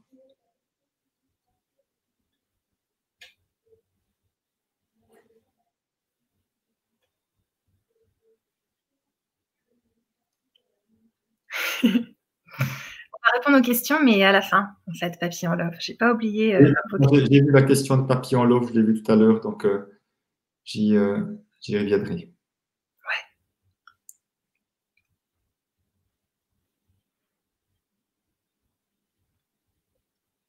Et puis celle d'Yvon également par rapport à aimer l'argent, très intéressante, importante cette question. Oui. Ah, Là, on a une réponse de Sabine qui nous dit faillite, vol, non-épanouissement des femmes. Alors, non-épanouissement des femmes, ok, oui. Ok, oui, faillite, vol, non-épanouissement des femmes, ok. Donc, euh, c'est intéressant d'aller voir effectivement si euh, elle-même a, de la difficulté à s'autoriser à s'épanouir pleinement, euh, ou il y a une sorte de limitation qu'elle se donne. Et puis, c'est la peur, effectivement, de peur d'être volée ou de passer pour voleuse également. Ok. Il y a Anna qui nous dit Mon arrière-grand-mère immigrée dans un autre pays pendant la Seconde Guerre mondiale. Elle a dû repartir de zéro. Puis sa fille, ma mère, s'est mariée avec un millionnaire qui a fait faillite. Ok. Donc, là, ce qui est intéressant dans ce que partage Anna, euh, c'est la, loyauté de sa mère qui finalement euh, alors que, vous voyez, à un moment donné, l'arrière-grand-mère immigrée repart à zéro. Et puis, sa fille, donc euh, ma mère, s'est mariée comme millionnaire. Donc, à première vue, elle change de situation. Puis non, il y a faillite, on retombe à zéro aussi. Donc, c'est comme si par loyauté, on va revivre des mêmes situations, même si ça se manifeste de manière très différente. Que c'est comme s'il y avait une sorte de loyauté à, à cette aïeule qui avait vraiment euh, peut-être très courageusement, effectivement, immigrer, et cette loyauté fait qu'on va se limiter à ça. Mhm. Donc, des magouilles avec l'argent, donc ok, Vanessa, donc il y aurait des personnes qui auraient euh, il y aurait des personnes effectivement qui qui auraient magouillé, auraient été, vécu des magouilles peut-être. Alors oui, je vais, je vais, la remarque de Seb, je vais y venir avec grand plaisir. après, mais pour l'instant, je reste juste sur l'histoire familiale, je viens après. Alors, je me, voilà, je me limite, j'ai été volé, j'ai fait faillite. OK, OK, je me limite, j'ai été volé et j'ai fait faillite. OK, Sabine. Donc, Sabine avait mis plus haut. Voilà, faillite, vol. OK, donc non épanouissement des femmes, d'accord. OK, donc c'est vraiment. OK, ben effectivement, donc on peut voir ça. Euh, oui, les femmes de la famille sont toujours sacrifiées en même temps du côté des hommes. Personne n'a vraiment choisi son métier ni l'abondance financière. Ok, alors je dirais en règle générale, on est plus attiré par le, on est plus attiré par le même, euh, on est plus attiré par le, même, le même sexe plutôt, souvent, mais pas, pas forcément, mais la plupart du temps quand même, plutôt par les comportements du même sexe. Euh, voilà, j'ai toujours un pécule, mais je ne fais qu'amasser par peur. Ok, dit. D'accord, ok. Ça parle pas de l'histoire familiale, mais de sa problématique à elle. Ok. Après, tu as Vanessa qui te dit deux choses succession non voulue par la famille et magouille avec l'argent. Alors, succession non voulue par la famille, donc c'est intéressant. si c'est une succession dans laquelle il y avait vraiment de l'argent, parce qu'on peut, on peut rejeter une succession parce qu'il y a des dettes, et c'est même un bon plan de le faire, hein, je pense, effectivement. Mais quand, euh, quand il y a une succession qu'on ne veut pas, c'est-à-dire que c'est comme si on, rejetait l'argent, c'est que l'argent pourrait venir à nous, hein, c'est comme le mouvement, euh, le mouvement repousseur, hein, l'argent peut venir à moi, puis ah non, je veux rien savoir. C'est vrai que je vois ça parfois, des gens qui pourraient recevoir de l'argent sous forme de donation, succession familiale, et ils n'en veulent pas, par exemple. Hein. Ça, c'est euh, ça c'est une première chose. et puis, euh, après, magouiller avec l'argent, c'est une de fois, je ne sais pas si c'est dans, la famille qu'on a magouillé avec l'argent. Donc, s'il y a des magouilles avec l'argent, il est possible qu'on ait la, la la, perception peut-être que l'argent c'est quelque chose de burk, euh, voilà. Et dans ce sens-là, on peut peut-être euh, et c'est vraiment c'est vraiment important de, différencier, c'est-à-dire la différence entre on peut penser que sa tête, oui, l'argent c'est bien, c'est la liberté ou c'est le confort de vie, mais inconsciemment on peut penser l'argent c'est de la merde, l'argent ça bousille les familles. Et l'inconscient mhm. prend le dessus sur, sur le conscient. Euh, c'est important de voir parce que des fois, je dit, mais je comprends pas. Moi, je, vois, je trouve l'argent c'est positif. Au fond, je suis dans des dettes ben, non, c'est justement qu'il y a autre chose qui se joue, que inconsciemment, il y a quelque chose que, que, que je n'aime pas que l'argent, et justement, on est là pour trouver un peu plus de conscience. Euh, rajoute aussi ça, non-respect des engagements financiers. Ok, donc je ne sais pas si c'est, elle a vécu des non-respects des engagements financiers. Alors, si on veut, selon moi, euh, l'expérience que j'ai, c'est que ce n'est pas un hasard si certains attirent des clients qui ne respectent pas leurs engagements financiers, alors que d'autres attirent des clients qui respectent leurs engagements financiers. Ça parle encore une fois de notre relation à l'argent. Et euh, vraiment, ce que je vois, euh, et c'est très inconscient tout ça, je vois que la, la, grande, grande difficulté des êtres humains, c'est la difficulté à recevoir. Au fond, la plupart d'entre nous, c'est comme si on ouvrait comme ça, ou plus ou moins grand, ou plus ou moins grand, alors que la vie, elle est prête à nous offrir ça. Mais c'est nous limitons le canal de l'ouverture. Et quand je dis ouvrir, veux que ce soit clair, hein, c'est pas qu'une histoire d'argent. Ça peut être de l'argent, mais ça peut être même de recevoir de l'amour, ça peut être recevoir du soutien, ça peut être recevoir des cadeaux sous toutes sortes de formes. Je vois à quel point euh, c'est vraiment nous à nous qui, qui, maintenons une ouverture bien plus petite que la vie est prête à pousser, à nous amener plus. Et c'est nous qui, qui n'arrivons pas pour X ou Y raison. Alors, il ne s'agit surtout pas de se blâmer, il ne s'agit surtout pas de s'auto-flageller. Euh, par contre, c'est vraiment de, de voir qu'est-ce qui fait Qu'est-ce qui fait Il y a vraiment deux questions que je, vous pose hein, qui sont vraiment importantes. Chaque fois que vous vivez une situation qui est plutôt compliquée, il y a deux questions à se poser. C'est de dire, et une, la première, c'est de dire quel serait le bénéfice caché de vivre cette situation? Quel serait le bénéfice caché de me limiter? Quel serait le bénéfice caché de rester dans cette situation-là pour l'instant, bien sûr? Pour l'instant, c'est toujours pas. Voilà. Parce que je pense que inconsciemment, il y a un bénéfice caché mais il est bien sûr inconscient. Hein. C'est la première chose. Et puis, parfois, euh, justement, quand on ne s'autorise pas à avoir plus, à recevoir plus, euh, euh, à attirer plus d'argent, ce serait quel serait, quel serait le risque si j'avais si j'avais plus de succès? Quel serait le risque si je gagnais beaucoup plus d'argent? Quel serait le risque si si j'avais peut-être je, je, possédais une maison, par exemple, des choses comme ça? Euh, je, prends juste deux, trois notes sous ma feuille parce que je vois qu'on réclame des questions, mais j'aimerais juste dire une, deux choses avant de répondre à toutes les questions hein, avec euh, euh, donc à toutes les questions.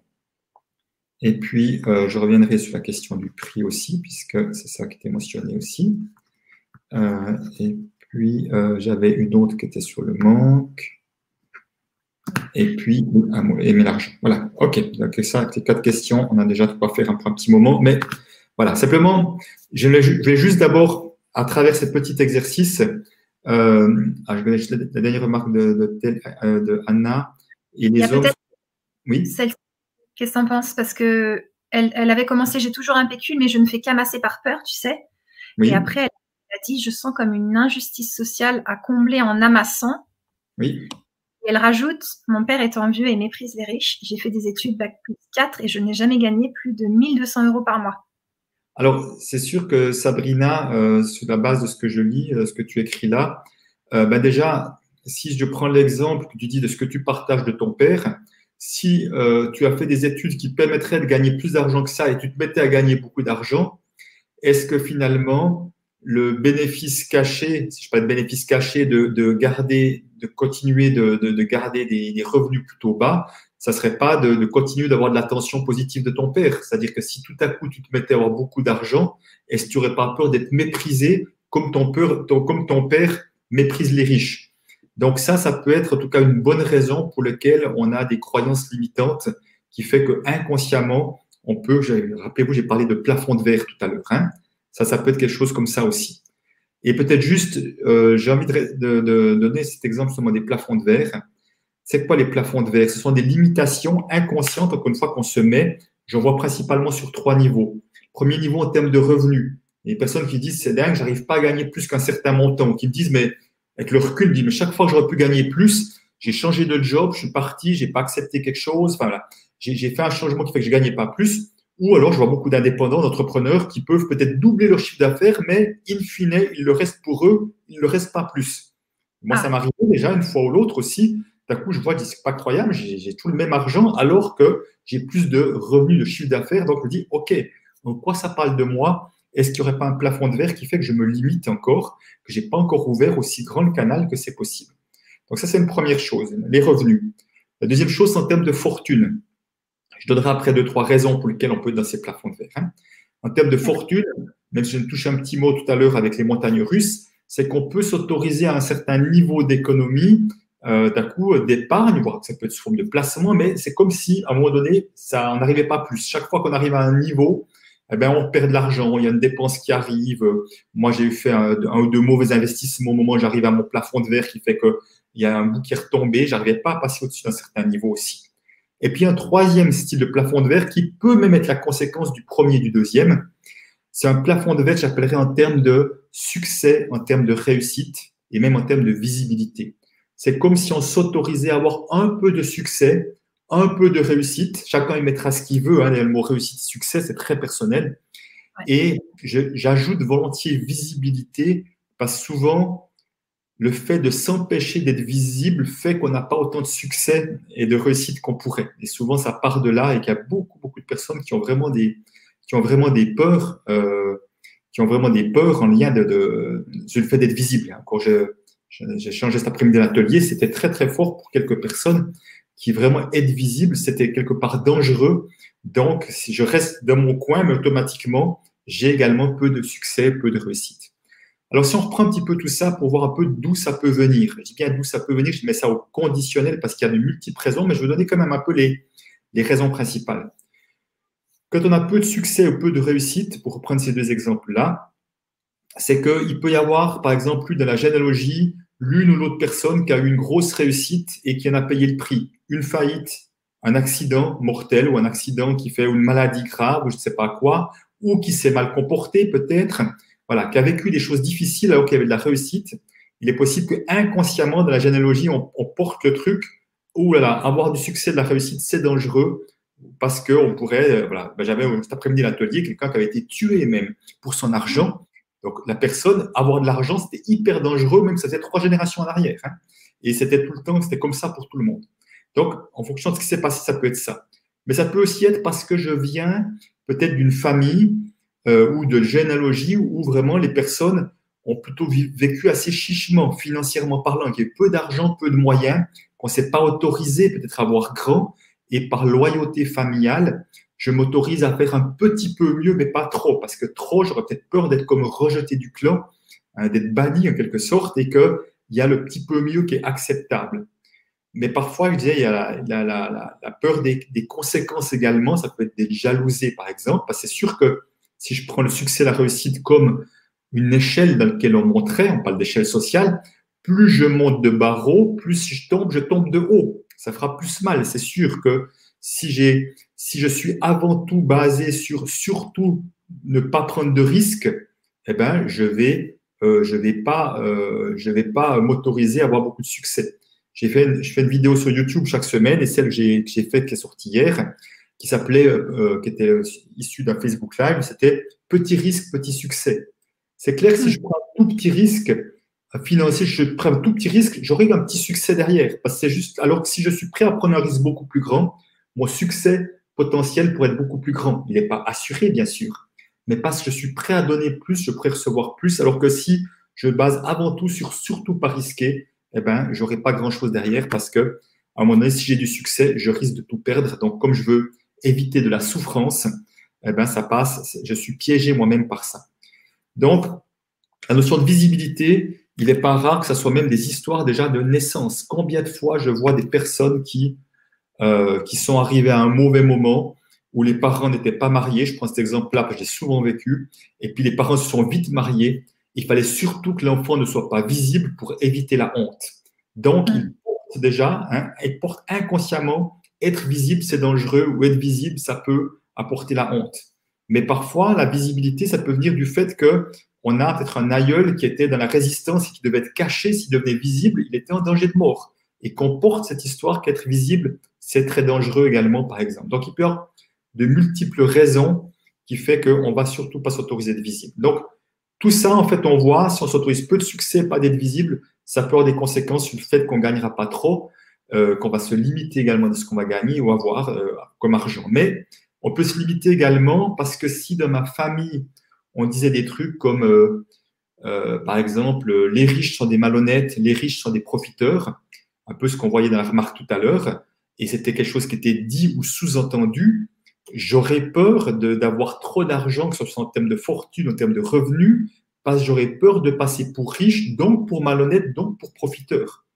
Si je viens d'une famille où on était syndicaliste ouvrier, on était communiste, c'est sûr que je serais aussi freiné par ces croyances et ces perceptions-là et que je vais me limiter, par exemple. Mais parfois, on est aussi pris par des croyances qui est qu'on a dit de nous qu'on n'arriverait jamais à rien, par exemple, des phrases assassines qu'on a entendues, ou qu'on a toujours dit, mais de toute façon, tu feras jamais mieux que ton frère, tu feras jamais mieux que ta sœur. Vous sur de limites qu'on a entendues et que malheureusement on a cru. C'est pas ce qu'on entend qui est important. Le problème, c'est quand on le croit que c'est important. Hein. Et euh, qui fait que on pense qu'on ne mérite pas. Donc, au fond, tout ça, ça, ça parle de nos capacités à, à sortir peut-être des sentiers battus quand tu es balisé par les autres avant nous de la généalogie. Et encore une fois, d'ouvrir, de voir à quel point, sans exception, chacun d'entre nous, nous méritons euh, toute l'abondance de la vie. Et l'abondance de la vie, c'est largement plus qu'une question d'argent. J'aimerais que ce soit bien, bien clair à ce niveau-là. Hein. Euh, voilà peut-être ce que je voulais par rapport à ces croyances limitantes. Je ne sais plus pourquoi je suis parti là-dessus d'ailleurs. Euh, mais voilà, c'est important. Est-ce qu'on peut remonter le chat peut-être pour répondre aux questions? Qu'en penses-tu, alors oui, on peut y aller. Alors Vanessa, euh, je le vois tout en bas, l'éducation du, être raisonnable peut être fortement limitatrice. Ben oui, euh, quelque part, être raisonnable, ça veut dire que il y a ce qui est raisonnable, mais pas trop, comme trop. Euh, on, est dans la modération, hein, dans être raisonnable. Donc, comment on peut être dans une forme de folie, mais la bonne folie, quelque sorte, le génie, de façon de la folie derrière. Hein. Alors, à la dit, je me rends compte que parfois, il faut investir sur soi-même si on n'a pas l'argent et l'argent. Alors, même si on n'a pas l'argent, l'argent revient, c'est ce que je découvre en ce moment. Voilà, effectivement, c'est cette notion de confiance en la vie.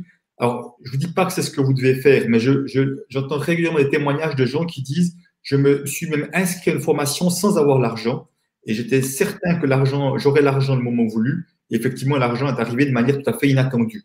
Donc, c'est comme un acte de foi. Mais c'est important que ça soit un acte de foi, parce que si c'est un truc avec la tête, mais qu'au fond de moi, j'y crois pas, ça va pas marcher, je peux vous dire. Hein. Euh, donc, c'est chouette que tu aies pu euh, vérifier ça, Vanessa. Alors, pour reprendre la question de papillon vol, attirez-vous l'argent avec la loi d'attraction ou avez-vous un autre moyen? Alors, je vais dire deux choses.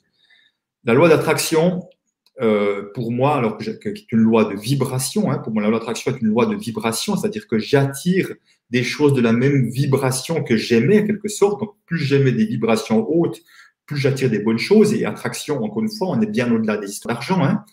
Et à l'inverse, plus je suis d'une vibration basse, je suis négatif, je suis critique, je, me juge, etc., euh, plus j'attire des choses de la même vibration. Donc, la loi d'attraction, des fois, on dit, ah ben non, ça marche pas. Non, à mon avis, euh, non, le problème, le problème, c'est peut-être pas le problème, c'est que ça marche 100% du temps. Simplement, ça marche peut-être pas comme on veut, mais ça marche tout le temps. Simplement, mais des fois, on se dit, ah ben non, ça marche pas, j'attire pas ce que je veux. Je dis, c'est possible, mais il se pourrait bien que, avec la tête, on a envie de quelque chose, mais à un autre niveau, on vibre autre chose. si, comme je disais tout à l'heure, si on vibre les riches sur des malhonnêtes, ben, en, soi, c'est sûr qu'on va pas attirer des millions si c'est ça qu'on vibre à l'intérieur ou si tout à coup même on gagne à l'euro million, parce que j'ai la chance de pouvoir intervenir auprès de gagnants à l'euro million, ils vont s'en débarrasser tout de suite cet argent-là, parce qu'ils vont pas vouloir passer pour riches. Donc, la loi d'attraction, bien sûr, est une loi qui existe en permanence, mais moi, mon travail, en quelque sorte, c'est plus d'aller travailler toutes les croyances limitantes, toutes les projections négatives sur l'argent qui empêchent justement d'arriver de, à, s'ouvrir, à ouvrir plus grand, à recevoir les cadeaux de la vie. Et c'est vraiment plutôt ça et qui fait que la, la loi d'attraction fonctionnera encore mieux. Mais la loi d'attraction, pour moi, j'avais dire qu'on en soit conscient ou pas, elle existe.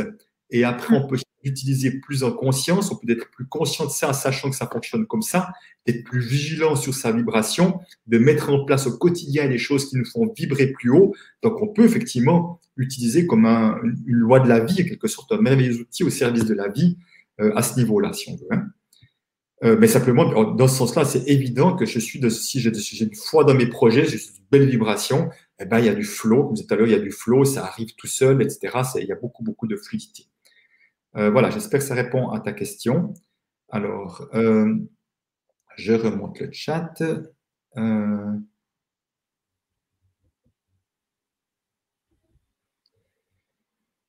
Oh, Christine dit, je n'ai pas trouvé ma place professionnelle ni l'indépendance est-ce en lien? Alors, je ne sais plus trop euh, à quoi tu fais allusion. En lien avec les histoires familiales, si tu veux dire, Christine, quand tu dis ça. Alors, j'espère que vous n'êtes pas, euh, vous êtes pas euh, choqué si je, tutoie tout le monde. C'est un, réflexe que j'ai. Donc, vous pouvez bien sûr me tutoyer de la même manière.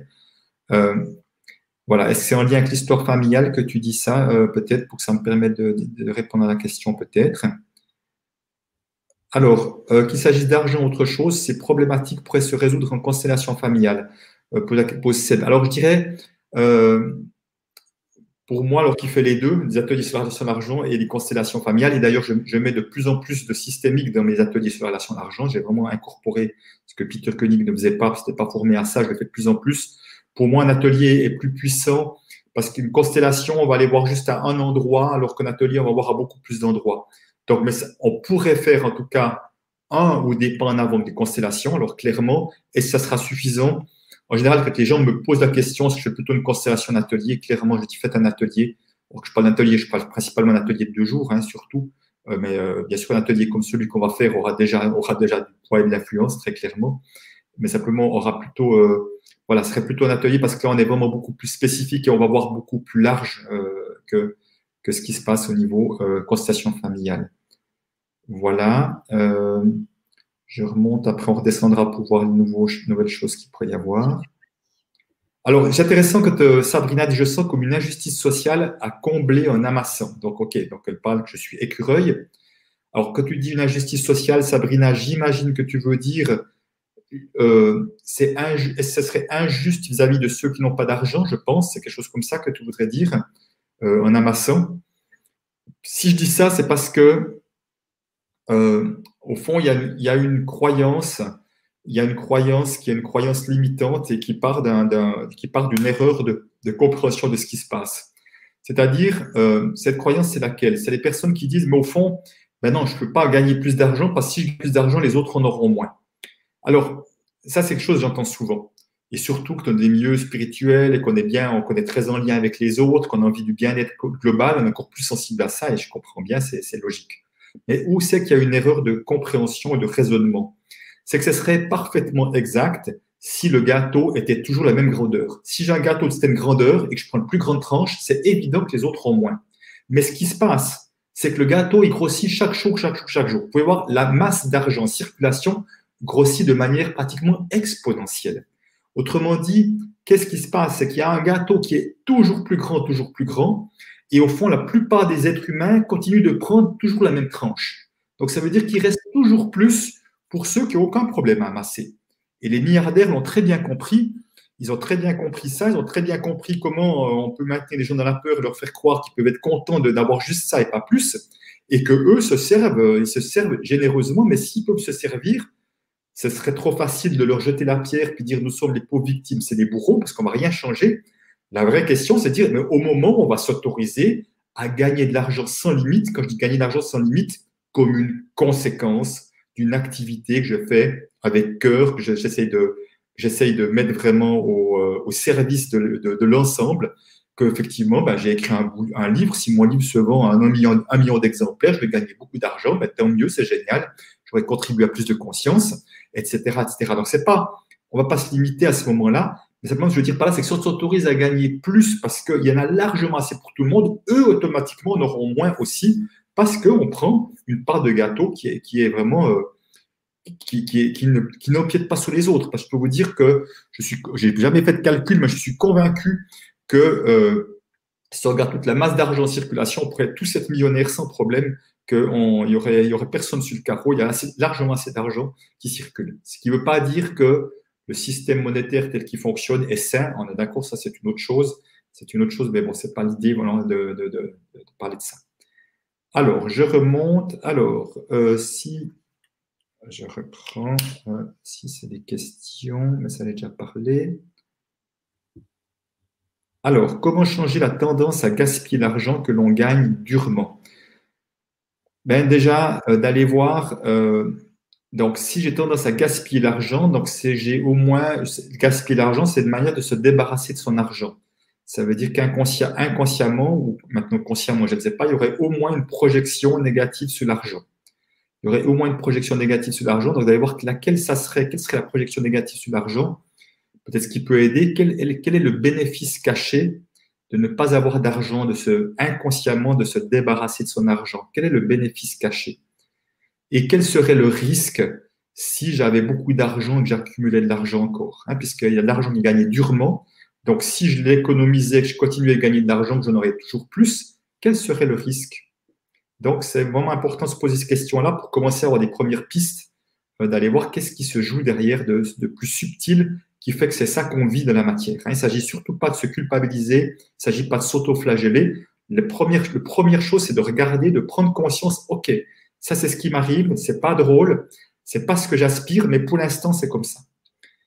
Euh, alors, Seb, sur monétisation d'outils liés au développement personnel réservé à une élite, 50 euros l'atelier. Désolé, je décroche. Alors, euh, c'est intéressant parce que là, dans, le, commentaire de Seb, alors j'imagine, parce que c'est ce que je comprends, elle a l'air de dire voilà, oh c'est très cher, c'est réservé à une élite.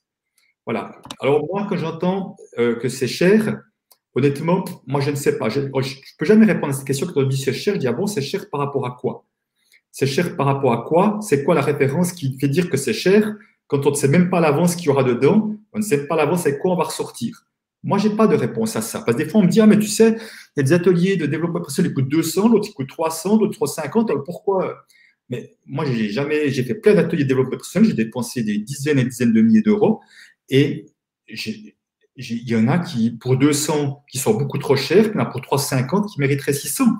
Ou pour 350 qui sont trop chers, puis pour 200 qui mériteraient 600. Je veux dire par là, euh, pour moi, euh, deux jours n'est pas deux jours. C'est-à-dire que tous les thérapeutes, ils peuvent tous vous faire la séance à 80 ou à 100 euros, je ne sais pas quel, quel montant euh, c'est chez vous, euh, mais simplement, il n'y aura pas tous les mêmes résultats, ils ne sont pas tous aussi efficaces, ils ne sont pas tous aussi pointus. Donc, voilà, j'entends que pour ta perception à toi, ça paraît cher, ça paraît réservé à une élite, Sébastien, et vraiment, j'accueille ça et je respecte pleinement ton point de vue, mais pour moi, j'entends que c'est ton point de vue. Et au fond, est-ce qu'un changement d'une croyance limitante qu'il pourrait y avoir sur un atelier comme celui-ci pourrait pas te faire euh, gagner, récupérer très largement plus que 50 euros? Alors, d'une manière générale, j'en suis absolument convaincu. Dans ta situation personnelle, je ne peux pas répondre pour toi, mais pour moi, c'est évident. Euh, ma formation sur Internet, euh, actuellement, elle est à peu près à 520 euros, à peu près. Même, moi, je vous donne un prix qui ne vaut rien dire parce que c'est pas combien de vidéos il y a, combien de webinaires, combien de modules, etc. Tout ce qu'il y a derrière. Et je sais que pour moi, elle est beaucoup trop bon marché, que je suis prêt à rester. La même chose. Et, d'autres personnes me disent effectivement qu'ils estiment que, en tout cas par rapport à ce qu'ils ont reçu en retour, c'est beaucoup trop bon marché. Et pour d'autres, ce sera beaucoup trop cher parce qu'ils n'auront pas suivi. Ils auront arrêté au quart ou, à la moitié, ce sera trop cher. Et c'est évident que c'est trop cher si je ne vais pas au bout de la chose. Donc, je trouve intéressant ces questions de prix, parce que pour moi, c'est cher, c'est bon marché, je l'entends, mais ça ne veut rien dire, ce ne sont que mes références. Et mhm. nous avons tous nos références et nous avons tous raison. Et nous avons tous raison et, tous raison, mais je ne pas dire parce que j'ai raison que je, peux me mettre d'accord, je peux être en lien avec les autres. On a raison en fonction de notre réalité à nous et qui est notre réalité. Donc, en tout cas, merci de le nommer. J'apprécie que tu puisses le nommer. Je trouve important parce qu'on est justement sur l'histoire d'argent. Euh, et, c'est important qu'on puisse dire les choses. Alors, je ne sais pas s'il y a encore des questions plus haut. Euh, ok, donc je vois le, commentaire de Mati. Hein, je ne sais pas gérer mon compte, je veux m'acheter trop de choses, mais pas assez d'argent pour me l'offrir. Euh, donc, je n'arrive pas à mettre de côté. Donc là, vraiment, on voit qu'il y a effectivement, comme on disait tout à l'heure, quelque chose comme de, de, repousser l'argent, en tout cas, d'avoir quelque chose vis-à-vis -vis de l'argent qui n'est pas très positif. Comment plus stabiliser mes finances, réussir à éponger mes dettes, m'acheter ma maison, dit Seb, je me mets à mon compte et pourtant je culpabilise. Je présente un défi à plusieurs milliers d'euros. Alors c'est important d'aller voir, quand tu dis tu culpabilises, Seb, ça veut dire que c'est, c'est-à-dire que est-ce que tu estimes, on parlait de prix tout à l'heure, intéressant, est-ce que tu estimes que ça n'a pas cette valeur-là? Est-ce que tu as peur qu'on dise de toi que c'est dégueulasse, que tu es un profiteur, que c'est du vol, tes prix, que c'est injuste. Et si tu as peur qu'on puisse penser ça de toi, et si tu as peur que ce qu'on pourrait penser et dire de toi, est-ce que. Voilà, c'est intéressant de voir qu'est-ce qu'il y a derrière, parce que euh, culpabiliser, c'est déjà de soi à soi, c'est de dire Ah, tiens, euh, je ne devrais pas, c'est trop, tu devrais faire un geste, je ne sais pas quoi. Euh, voilà, donc ce serait intéressant d'aller voir qu'est-ce qu'il y a derrière pour que je puisse te donner un peu plus de réponses. Et puis, euh, voilà, donc réussir à éponger mes dettes. Alors, la notion de dette, encore une fois, chaque, aussi longtemps qu'on reste dans une situation, quelle qu'elle soit, aussi inconfortable soit-elle, est-ce qu'il y aurait un bénéfice caché à rester dans les dettes? Dans mon livre, euh, Ce que l'argent dit de vous, je disais par rapport aux dettes, parfois je vois que la notion d'être redevable, euh, la dette financière, et, et, je veux dire la partie visible. Hein. je suis, moi, j'ai une dette vis-à-vis de la banque pour la maison que j'ai achetée. En, Suisse, c'est différent. Il y a 30 ans, 25 ans, j'ai pris cette dette, j'ai rien remboursé. J'ai toujours la même dette, mais c'est une dette qui ne qui pose pas de problème par rapport à mes revenus. Mais là, j'entends bien qu'il y a une histoire de dette qui n'est pas confortable. Mais donc là, la notion de dette, c'est comme un, la partie visible de l'iceberg, en quelque sorte. Et j'aime bien aller voir dessous, de se dire, est-ce que la dette est là pour me rappeler qu'il y a quelque chose auquel je suis redevable. On peut être redevable de manière morale, on peut être redevable de plein de choses là. On peut être redevable par rapport à quelque chose qu'on a fait dans sa vie dans lequel on n'est pas à l'aise, dans lequel on peut avoir une dette morale, une dette euh, de différentes manières. Euh, et moi, ou alors de la généalogie, j'ai vu des situations où il y a des personnes qui s'étaient très mal comportées, qui n'avaient et qui n'avaient jamais été reconnues, qui n'avaient jamais été reconnues le prix qui avait euh, été payé par les personnes qui avaient subi ça. Et j'ai vu dans les générations qui suivaient des personnes dans les dettes comme un rappel de nous devons reconnaître ce qui s'est passé un étage ou deux étages plus haut. C'était comme inconsciemment, on jouait une situation pour aller, pour se rappeler qu'il y a quelque chose à régler dans la généalogie. Je ne sais pas si c'est clair que je dis des choses comme ça. J'essaye, mais euh, je ne sais pas si c'est clair. Toi, Seb, tu pourras en tout cas, n'hésite pas à, euh, à revenir là-dessus. Euh, voilà, je regarde donc qu'est-ce qu'il y a d'autres choses qui ont été mises depuis. Euh,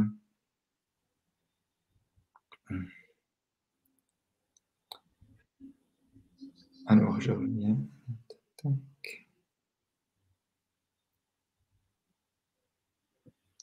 Ok, tant mieux, Vanessa, qui a dit qu'il y a des, des phrases, enfin des clics. Voilà, et puis c'était gratuit en plus, Vanessa, pour ce soir, c'est parfait. Voilà. Alors, voilà, Sabrina, intéressant. Effectivement, mon père était syndicaliste et j'ai défendu cette cause. Voilà. C'est difficile que, vous savez, j'ai une femme l'autre jour que j'ai formé, je forme des, je forme des, groupes de spécialistes de la relation d'argent, 10 par année, et une femme euh, de ce groupe nous expliquait qu'elle a travaillé dans un syndicat c'était un, syndicat ouvrier, c'était incroyable les histoires d'argent qui se jouaient. Quoi. Il y avait des caisses noires, il y avait des histoires d'abus de pouvoir entre eux dans le syndicat. C'est impressionnant de voir qu'ils se jouaient dans le syndicat exactement tout ce qu'on reprochait à l'extérieur. Et euh, mais simplement, après, les personnes qui sont dans les syndicats ne s'autorisent pas en général à gagner de l'argent parce qu'ils sont trop en, décalage avec la cause qu'ils défendent en quelque sorte. Et donc, effectivement, euh, je pense que Sabrina, ça pourrait être quelque chose qui te, euh, qui, te, pénalise, en tout cas aussi longtemps que tu n'oses pas être déloyal. C'est-à-dire que, encore une fois, et j'espère qu'on aura l'occasion d'y revenir, on peut gagner de l'argent, même beaucoup d'argent, et utiliser cet argent pour construire ce monde en pleine mutation, pour l'encourager, pour le défendre, pour l'accélérer même avec l'argent qu'on gagne. Je pense que l'argent est un formidable euh, accélérateur quand on l'utilise au service de quelque chose. Euh, Martine dit, ferait bon vivre si la monnaie d'échange serait la confiance ou la parole d'honneur. Oui, puis en même temps, j'ai envie de dire, on peut, euh, on peut euh, utiliser l'argent tout étant dans la confiance. Euh, on peut, pour moi, l'argent, j'aime bien voir le mot argent, art, trait d'union, Jean, en deux mots. Et c'est vraiment mon, idéal, ça serait comment l'argent en général est quelque chose qui a beaucoup tendance à séparer les êtres humains les uns des autres. C'est pour ça que beaucoup de gens reprochent à l'argent, parce qu'on voit que ça crée de la séparation des conflits, même comme si je l'ai dit au début, c'est pas l'argent la cause, c'est qu'il y a un autre enjeu derrière caché. Mais au fond, si on utilisait l'argent pour nous rapprocher. Et comment c'est l'argent pour nous rapprocher? C'est que si dans chaque transaction commerciale, que ce soit avec un salarié, que ce soit pour une négociation, que ce soit avec un fournisseur, que ce soit moi avec mes organisateurs de conférences, comme je fais parfois, la plupart du temps même, c'est comment on peut trouver le meilleur arrangement possible pour toi et pour moi, où chacun est, vraiment pleinement à l'aise. Hein. on se met autour de la table avec cet objectif l'un et l'autre. Peut-être qu'on n'y arrivera pas, mais on a au moins essayé. Et si on y arrive, c'est génial par opposition à attention, il veut essayer de gagner de l'argent sur mon dos. Dès qu'on a un truc comme ça dans la tête, on est dans la méfiance. Alors que si on a vraiment cette croyance que les deux, on a envie de trouver le meilleur arrangement possible, là, ça nous rapproche et ça crée de la fidélité, ça crée de la confiance. Alors, ce que je propose pour changer les croyances, bah, c'est justement ce qu'on travaille dans les ateliers, entre autres, c'est justement des, On utilise beaucoup l'énergie des mots euh, MOTS, euh, parce qu'en fait, ce que je vois, c'est que euh, on va travailler sur les résonances corporelles et émotionnelles des mots, c'est-à-dire que à travers dire des phrases de guérison, il y a des choses qui se passent dans le corps, des tensions des libérations qui se passent, qui montrent ce qui est enquisté dans le corps, des choses qui sont conscientes ou pas conscientes d'ailleurs. Donc c'est vraiment avec un travail énergétique que je propose et qu'on va travailler. On ne s'occupe pas du mental, parce que si on compte sur le mental pour changer nos croyances, on est mal barré, je peux vous dire. Donc, on va travailler à un niveau plus subtil pour justement euh, zapper le mental. Voilà, Christine dit, j'ai beaucoup vu mes parents se chamailler à propos de l'argent, donc je peux très bien avoir la perception, argent égale source, égale source de conflit, parce que c'est mon, c'est mon vécu. Et c'est mon vécu. Et à partir de là, je pourrais avoir tendance à garder l'argent à distance, parce que je me dis, voilà, si j'ai de l'argent, j'aurai des conflits, donc je veux pas de conflits. Donc, inconsciemment, je veux pas, pas d'argent. Ça, c'est ce qui peut se passer. Je dis pas que c'est ce qui se passe pour toi, Christine, mais potentiellement, c'est ce qui peut se passer. Merci, Christian. Euh, là, donc, euh, ça fait 1h20. Je devais te dire. Je remets dans le chat et aussi mhm. tes réseaux je vais les mettre. Euh, oui, et puis, c'est vrai que je pense que je n'ai pas répondu, je n'étais pas remonté assez haut. Il y avait la question, effectivement, d'aimer l'argent. Et, moi, j'aime beaucoup cette idée-là. Parce que Peter Koenig, euh, mon mentor sur ce thème-là, dans une vidéo en anglais que j'aime beaucoup, euh, qui est sur ma chaîne YouTube, disait On ne peut pas avoir une relation saine à l'argent si nous n'aimons pas l'argent. Et la première fois que j'ai entendu ça, je peux vous dire, ça fait à l'intérieur de moi, je dis Mon Dieu, aimer l'argent. Et voyez, je voyais aimer l'argent s'accrocher à l'argent. Et il y avait déjà une confusion je suis en couple depuis 43 ans. Euh, j'aime profondément mon épouse. Est-ce que je m'accroche à elle? Non, pas du tout. Plus les années passent, plus au contraire, on essaye de s'autoriser à être le plus libre possible, euh, être le plus libre possible l'un et l'autre. On n'est pas en train de s'accrocher l'un à l'autre. Donc, c'est une confusion. je peux aimer l'argent sans être accroché à l'argent, sans être dépendant de l'argent. Je peux aimer l'argent pour ce qui permet et je peux aimer l'argent pour effectivement ce qui me permet à moi, à mes proches, mais aussi ce qui permet dans ma contribution au monde. Et donc, je peux aimer ça. Donc, je pense vraiment que euh, à ce niveau-là, c'est important, oui, d'arriver à aimer l'argent et d'aller voir quelles sont les histoires que je me raconte pour ne pas aimer l'argent. Quelles sont les histoires que je me raconte pour ne pas aimer l'argent euh, Voilà, donc ça peut être important d'aller voir ça parce que n'y a aucune raison. Je peux, aimer mon ordinateur parce qu'il me permet des choses extraordinaires, mon téléphone, mais ce n'est pas pour autant que je suis attaché à. Hmm, ce n'est pas la même chose. Hein. C'est vraiment important de, de différencier l'un ou l'autre. Donc, je peux aimer tellement de choses qui sont là dans ma maison autour de moi parce que ça m'est utile, ça me rend la vie plus belle, ça me rend service, ça me fait gagner du temps, etc. Ça même du confort, mais ce n'est pas que je suis attaché ou accroché à. Donc, oui, aimer l'argent, apprendre à aimer l'argent pour ce qu'il nous permet, effectivement, euh, c'est absolument euh, nécessaire. Mais au fond, ce que je vois, c'est que, encore une fois, euh, je disais au début de cette conférence, de toute façon, le travail que je fais, c'est avant tout un travail d'amour de soi. Et plus je suis de l'amour de moi, moins je commence à me mettre des barrières pour retenir, etc., etc., puisque je me vois, j'aime toujours plus l'être que je suis et j'ouvre toujours plus grand ma capacité à recevoir parce que je vois, j'estime être en capacité de recevoir toujours plus toujours, avec toujours moins de limites. On peut dire ça comme ça, sachant que c'est un chemin. Alors, voilà, pour moi, la valeur refuge, c'est la famille. Je suis riche au final. Bien sûr qu'on peut être riche de plein de manières différentes. Martine, on peut être riche intérieurement de tellement de choses. Euh, absolument. Euh, alors, qu'est-ce que disait. Euh, je vais aller un peu trop vite.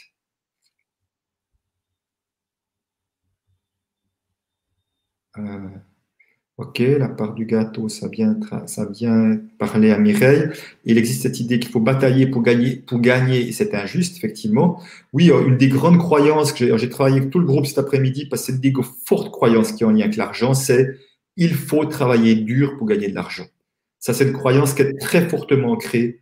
Et bien sûr que dans les générations précédentes, ça a été leur réalité, mais c'est pas parce que c'était leur réalité qu'aujourd'hui, ça doit encore être la réalité. Est-ce que je suis obligé d'en baver, de gagner mon pain à la sueur de mon front? Non. Aujourd'hui, je peux faire des choses avec plaisir, gagner de l'argent. C'est une des grandes difficultés pour un certain nombre de personnes, c'est qu'ils ne s'autorisent pas à avoir du plaisir, gagner de l'argent. C'est comme si c'était indécent, voire obscène vis-à-vis de ceux euh, vis-à-vis de ceux qui, euh, qui euh, souffrent au travail. C'est comme si ceux qui souffraient au travail méritaient de gagner de l'argent comme compensation à la souffrance. Alors que si j'ai du plaisir, c'est déjà tellement énorme. Si en plus je gagnais de l'argent, ce serait presque indécent, voire obscène. Peter Koenig avait cette jolie phrase, il disait Moi, je trouve qu'on devrait être payé en fonction du plaisir qu'on a. Plus on a du plaisir, plus on devrait être payé. Pourquoi? Parce que quelque part, ça amènerait les gens qui souffrent ou qui n'aiment pas à se poser des questions, à se dire Est-ce qu'il n'y aurait pas moyen d'avoir plus de plaisir? En plus, ce serait mieux pour moi et je serais mieux payé. Donc, on pourrait peut-être inverser la tendance, effectivement, et se dire Au fond, ben oui, c'est bien parce que vous êtes d'accord avec moi que plus on a affaire à des gens qui ont du plaisir dans ce qu'ils font, plus c'est agréable quand même. Moi, je préfère quelqu'un qui a le sourire pour me servir à la boulangerie, au restaurant, quelqu'un qui tire la gueule. Je ne juge pas celui qui te tire la gueule, je le regrette profondément pour cette personne-là. Mais plus nous serons nombreux à avoir la banane et sourire dans ce que nous faisons, mieux notre société se portera, je suis convaincu. Euh, donc, euh, ok, gagner 1500 euros et penser autrement, ça nous isole, vous savez. Euh, dit Karine. Alors, je ne sais pas, est-ce que tous ceux qui gagnent plus que 1500 euros sont isolés? Ce n'est pas ma croyance en tous les cas. En tout cas, je connais beaucoup, j'ai beaucoup d'amis en France. Mais en tous les cas, bien sûr que, euh, bien sûr que je peux voir que on peut parfois euh, être mal à l'aise de gagner plus que la moyenne. Donc, si c'est le cas, c'est juste important de le voir. C'est quoi le malaise qui est derrière? Qu'est-ce qui fait que, qu'est-ce qui fait que je, suis mal à l'aise? Bien sûr que je ne suis pas en train de dire que c'est juste que un gagne 100, 200, 500 ou 1000 à l'heure, puis l'autre gagne 10 ou 15 à l'heure. Je ne suis pas en train de dire que c'est juste. Je ne suis pas du tout en train de dire ça. Hein. Euh, qu'il y aurait plein de choses à changer. Euh, et en même temps, euh, si vous voulez, c'est pas en m'empêchant de gagner de l'argent que je vais aider les autres à gagner de l'argent. C'est vraiment la phrase hein, de Marianne Williamson. C'est pas en m'empêchant de briller que je vais permettre aux autres de briller. C'est pas différent. Au contraire, moi, je vois des personnes, euh, comme dans ma formation sur Internet, on a sur Facebook, je suis très transparent sur ce que je vis et tous mes difficultés, mes succès, et que les gens apprécient de, voir ça. Et, au fond, on me dit, ah ben oui, en voyant que tu as cette réussite-là, ça nous dit, oui, c'est possible, oui, c'est plutôt encourageant. Il y a toujours des gens qui vont vous jalouser, il y a toujours des gens qui vont vous juger. Si vous voulez pas être jugé, vous restez dans une boîte et vous vous montrez pas. À un moment donné, c'est vraiment que, rappelez-vous, j'ai parlé du détachement du regard des autres, c'est la vraie liberté pour oser être soi-même. Euh, voilà, donc si Chili Long me dit que ça j'ai déjà éclairé sur certains comportements, tant mieux. Euh, blocage face à la vente d'une maison, le copropriétaire est toxique et propose un mandat avec un agent immobilier qui est également toxique. C'est le deuxième agent avec le même profil qu'on propose. Ok, euh, Vanessa. Alors, est-ce que tu as vraiment, vraiment, vraiment envie de la vendre, cette maison? Plus profond de toi. Est-ce que tu as une perception négative des agents immobiliers? Hein, J'ai reçu un courriel aujourd'hui d'une personne euh, qui a eu des gros problèmes, le chômage, du retire ses rentes, etc. Et dans le courriel, elle me dit euh, J'ai toujours été méfiante vis-à-vis des autorités. OK Si j'ai la croyance que les autorités me veulent du mal, eh ben, ma croyance crée ma réalité. Elle est exactement en train de. Elle m'explique noir sur blanc ce qui, lui arrive, c'est exactement en lien avec sa croyance. Donc, si j'ai une croyance parce que j'ai travaillé dans les banques qui ont, les banquiers ont très mauvaise image, les agents immobiliers ont souvent très mauvaise image, parfois les garagistes aussi ont mauvaise image. Voilà. Donc, c'est sûr que si dans ta perception, euh, les agents immobiliers sont des gens malhonnêtes qui, qui veulent que gagner de l'argent, je sais pas quoi, tu vas attirer des personnes qui vont te conforter dans cette vision-là. Moi, je connais des agents immobiliers avec qui je travaillerai jamais. Je connais d'autres agents immobiliers qui sont, je trouve, profondément euh, humains et qui ont vraiment envie de, bien faire. Donc, je, t'invite vraiment à, poser cette question, à te poser cette question-là. Euh, Seb, j'ai travaillé continuellement ma généalogie en constellation. J'ai repris mon pouvoir d'entreprendre. Super. Mon grand-père a vécu une spoliation. Ok. J'ai beaucoup plus de confort à donner au final. Ok. Voilà. Donc, comment est-ce que comment est-ce qu'on pourrait finalement avoir autant de confort à recevoir qu'à donner? Je n'ai pas dit plus, hein. autant de confort à recevoir qu'à donner. Parce qu'au fond, Seb, si tu as du confort à donner, ça va bien marcher, ça sera joyeux si l'autre a du confort à recevoir. Parce qu'on est tous à vouloir donner que personne ne veut recevoir, on va avoir un gros problème là, je vous dis.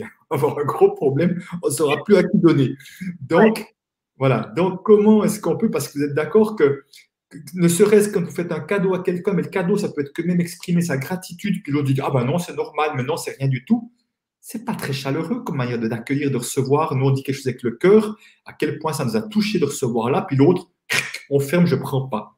Ça peut être de l'argent, hein, ça peut être simplement un simple mot de gratitude. Et au fond, je trouve c'est tellement plus joyeux quand j'ai du plaisir à donner et l'autre a du plaisir à recevoir. C'est là qu'il y a la rencontre qui se fait pleinement. Plutôt que si j'ai de la gêne, parce qu'encore une fois, combien de personnes n'aiment pas recevoir parce qu'ils ont de la, la, gêne? On revient sur la notion de, redevabilité. J'ai peur d'être redevable, de devoir donner quelque chose à mon retour. Donc j'ai une dette symbolique. On ne parle pas de financier. J'ai une dette symbolique, j'ai horreur des dettes, etc. etc. Euh, voilà, voilà. Alors, est-ce qu'il faut atteindre la liberté intérieure pour la liberté financière? Alors, Sophie, peut-être pas pour cette liberté financière, c'est quelque chose qui est très, très à la mode. Euh, j'ai envie de dire quelque chose. Alors, sur le, la liberté financière, déjà juste qu'on soit tous d'accord, qu'est-ce que c'est? En principe, c'est que euh, j'ai suffisamment de, j'ai suffisamment de, de fortune qui génère des revenus qui fait que ces revenus sont suffisants pour vivre sans avoir à travailler. Donc, c'est quelque part, ce serait l'idée, je peux rester sous un cocotier et puis, OK, l'argent arrive chaque mois ou chaque X temps, il y a tout ce qu'il faut. Simplement, euh, je n'ai rien contre le principe, simplement, pour moi, ça cache des choses qui ne sont pas OK de mon côté.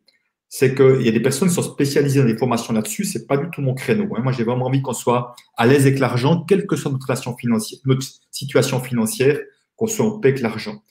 Euh, c'est pas l'idée de, de, faire des millionnaires. Si j'en gagne des millions, tant mieux. Si s'ils le font d'une manière qui a du sens et de l'éthique, de succès, c'est super. Mais c'est pas le but en soi pour moi. Et ça peut être une conséquence. Simplement, donc derrière cette notion de liberté financière, il y a beaucoup de personnes qui, parce qu'elles ont des peurs, j'ai peur de manquer, je reviendrai une notion sur la peur de manquer, c'est une question que j'ai pas répondu. J'ai peur de manquer, euh, j'aimerais faire ce que je veux dans la vie, mais il faut que j'ai assez de sécurité, assez de garantie, vous voyez, le côté écureuil avec des peurs. Je pense que la solution, c'est la liberté financière et à partir de là, j'aurai plus peur. C'est un leurre, c'est pas vrai, ça marche pas. C'est-à-dire que pourquoi ça marche pas? Parce que même si vous aviez euh, 8 ou 10 appartements que vous louez, je peux vous dire que la plupart, ils auront encore peur qu'il y ait un locataire qui ne paye pas, qui se barre sans payer, qui a un ci ou ça. Ils vont continuer d'avoir peur parce qu'on peut toujours s'inventer des raisons pour avoir peur. Euh, donc, si, comme je dis, j'ai travaillé avec des clients qui étaient multimillionnaires et qui, étaient encore, qui, avaient encore peur de manquer malgré des millions. Donc, ça vous sert à quoi d'avoir des millions? C'est peur de manquer, vous n'en profitez même pas.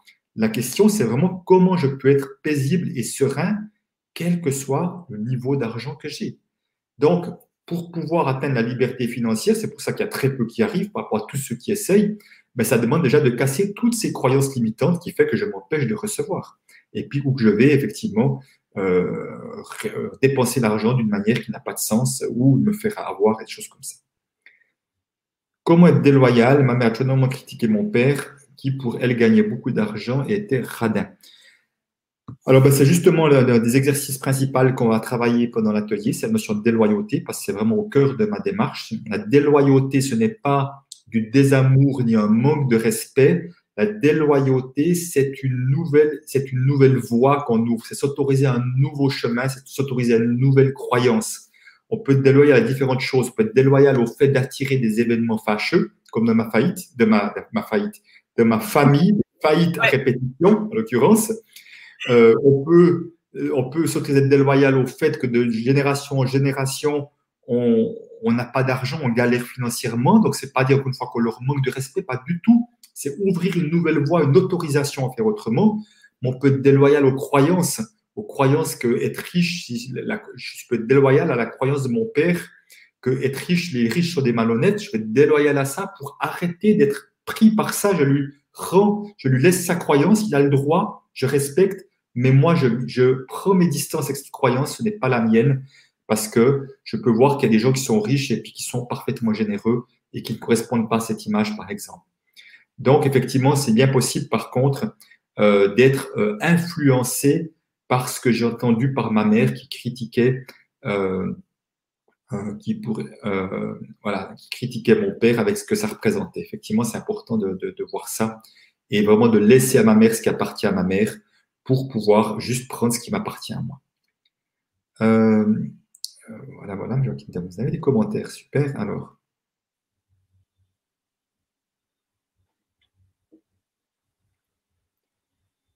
Euh, Vanessa, écoute,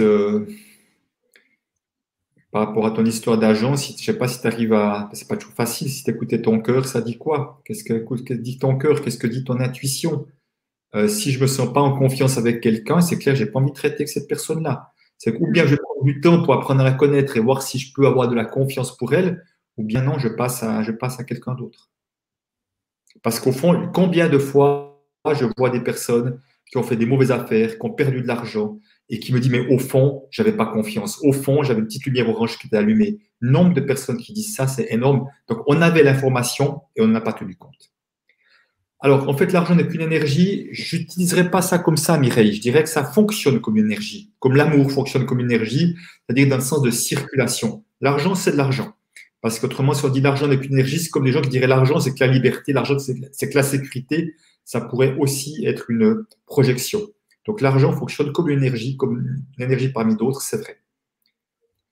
Oui, Mireille, c'est vrai, des fois, bah, une fois, moi, je regarde, c'est vraiment c'est vraiment, moi je regarde, c'est ma réalité de la matière qui montre si j'ai des blocages ou pas. Mais encore une fois, euh, si euh, je peux penser que j'ai pas de blocage, mais encore une fois, on peut penser qu'on n'a pas de blocage parce qu'on ne parle pas de ce thème-là aussi. C'est possible. Hein. Euh, donc, c'est vraiment effectivement la réalité. De, moi, c'est comme je dis, j'ai cassé des plafonds de verre. Je ne sais pas, peut-être qu'il y a un autre qui se présentera. Je verrai juste ce qui se passe dans la matière. Que ta coupe, à un moment donné, il n'y a plus d'argent qui entre, il y a quelque chose, dis, OK, c'est juste que je vais voir me dit OK, là, il y a quelque chose qui est en train de se passer. Qu'est-ce que c'est? Je reprendrai les questions que je vous ai dit. Quel est le bénéfice caché à, être là-dedans? Et serait quoi le risque si j'avais beaucoup plus de succès, beaucoup plus d'argent, beaucoup plus de réussite, je ne sais pas quoi. Comment apprendre à aimer l'argent si on ne sent rien sur l'argent? Alors, je ne sais pas ce que tu appelles sans rien sur l'argent. Essaye déjà d'apprendre à aimer l'argent pour ce qui te permet déjà. Essaye peut-être déjà de voir ça pour ce qui te permet qui te permet d'acheter à manger, peut-être qui te permet de te payer un loyer, qui te permet peut-être aussi de, contribuer à des, causes qui te, sont, chères aussi, qui sont importantes pour toi. Donc regarde plutôt ce qui te permet et chaque fois que tu peux utiliser de l'argent, de dire euh, merci, quoi. Merci euh, d'avoir de, la reconnaissance à toi, hein, à toi et à cette... L'argent, quelque part, est un, outil entre l'acheteur et le vendeur. Hein. Alors, euh, Michel, est-ce que se sentir riche avant que cela n'arrive est une bonne méthode, entre autres, pour le devenir? Oui, oui, Michel, absolument. Parce que vraiment, aussi, on le voit beaucoup actuellement, entre autres, dans la physique quantique, on parle beaucoup. Joe Dispenza en parle magnifiquement également aussi. C'est comment je peux vibrer tout de suite la situation, mais vraiment visualiser la situation, la vibrer comme si tout était déjà là maintenant euh, pour pouvoir l'attirer. Absolument. Parce que trop souvent, il y a il faut le voir pour le croire. Ben, si vous pensez qu'il faudra le voir pour le croire, vous le verrez jamais. Ça, je peux déjà vous le dire. Hein, donc, euh, euh, et vraiment, cette notion de foi, c'est pas facile, cette notion de foi dans ces projets, cette foi de réussite, parce que je vois bien, hein, ça vient me travailler aussi. Tiens, je lance un nouvel atelier, un truc, puis c'est comme si j'avais besoin d'avoir des inscriptions pour me rassurer. Non, non, non, non. J'ai besoin d'avoir la foi de mon, atelier, que ça, de mon atelier ça va marcher, que les inscriptions vont arriver, et les inscriptions vont arriver.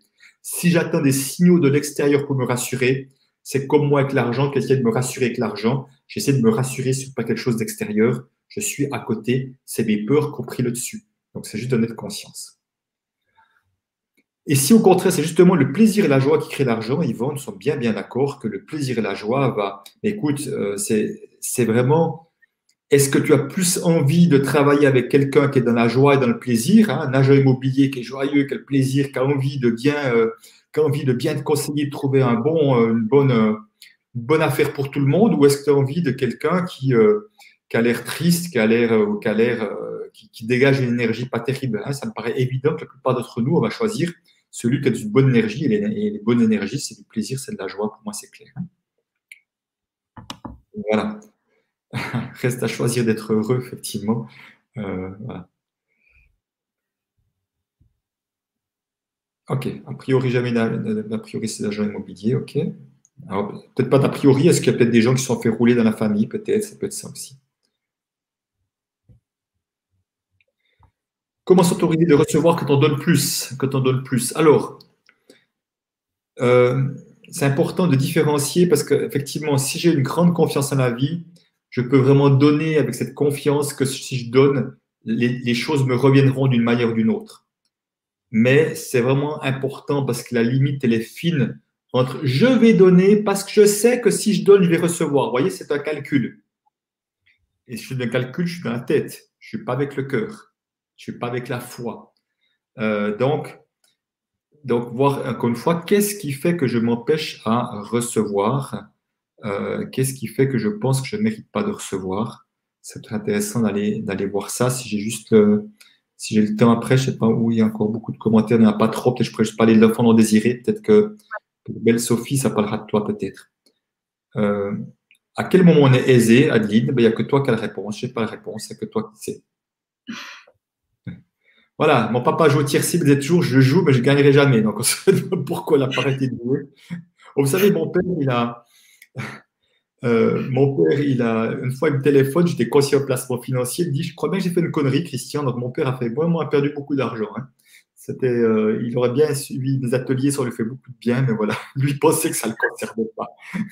et il me dit Moi, j'ai fait une connerie. Je dis Ah bon, qu'est-ce qui se passe? Il y a un gars qui m'a téléphoné pour placer de l'argent, j'ai accepté, puis il m'a téléphone pour dire que tout est perdu, mais qu'on ne perd jamais deux fois de suite, ce serait bien de réinvestir autant. Je dis, ah, bon, d'accord, envoie-moi le contrat, c'était des options sur devise, un contrat, je dirais, classique, le contrat, il n'y avait rien à dire, mais c'était vraiment de la haute spéculation. Quoi. Je dis, ben, je vais téléphoner au gars. Le gars me dit, il me raconte ses histoires, il parlait très bien, il était, voilà, ce qu'il disait était plutôt euh, cohérent. Il, me disait même euh, tout ce que UBS pensait de, du dollar, alors que je travaillais UBS, il ne savait pas d'ailleurs. Hein. Enfin, je finis le téléphone, j'ai compris que ben voilà, c'était perdu. Mais je dis que à mon père, je dis, mais papa, pourquoi tu ne m'as pas parlé avant de faire un tel investissement? Et je pose à ton, au père de, l'exemple qui est donné, il m'a dit, Christian, si je t'en avais parlé, tu ne m'aurais dit de ne pas le faire. Je dis, on est bien d'accord. à un moment donné, on peut se saboter. Comment on peut se saboter? Comment on casse les plafonds, Sébastien? Ben, C'est la première chose, d'aller voir où sont ces plafonds, enfin, à quel endroit sont ces plafonds, d'où ils viennent, pourquoi je les ai. Souvent, ce sont des histoires de loyauté familiale. Je dis bien souvent, mais pas toujours. Euh, des histoires de loyauté familiale. Donc, d'aller voir quelle loyauté, à quoi je serais éventuellement loyal qui fait que ça me limite, en quelque sorte. La loyauté familiale, c'est quoi? C'est comme des élastiques invisibles qui sont accrochés à notre dos. Et qu'est-ce qui fait? On fait des efforts ou pas, ou plus ou moins d'efforts. On met de l'énergie, je peux mettre le mot effort, on met de l'énergie pour avancer.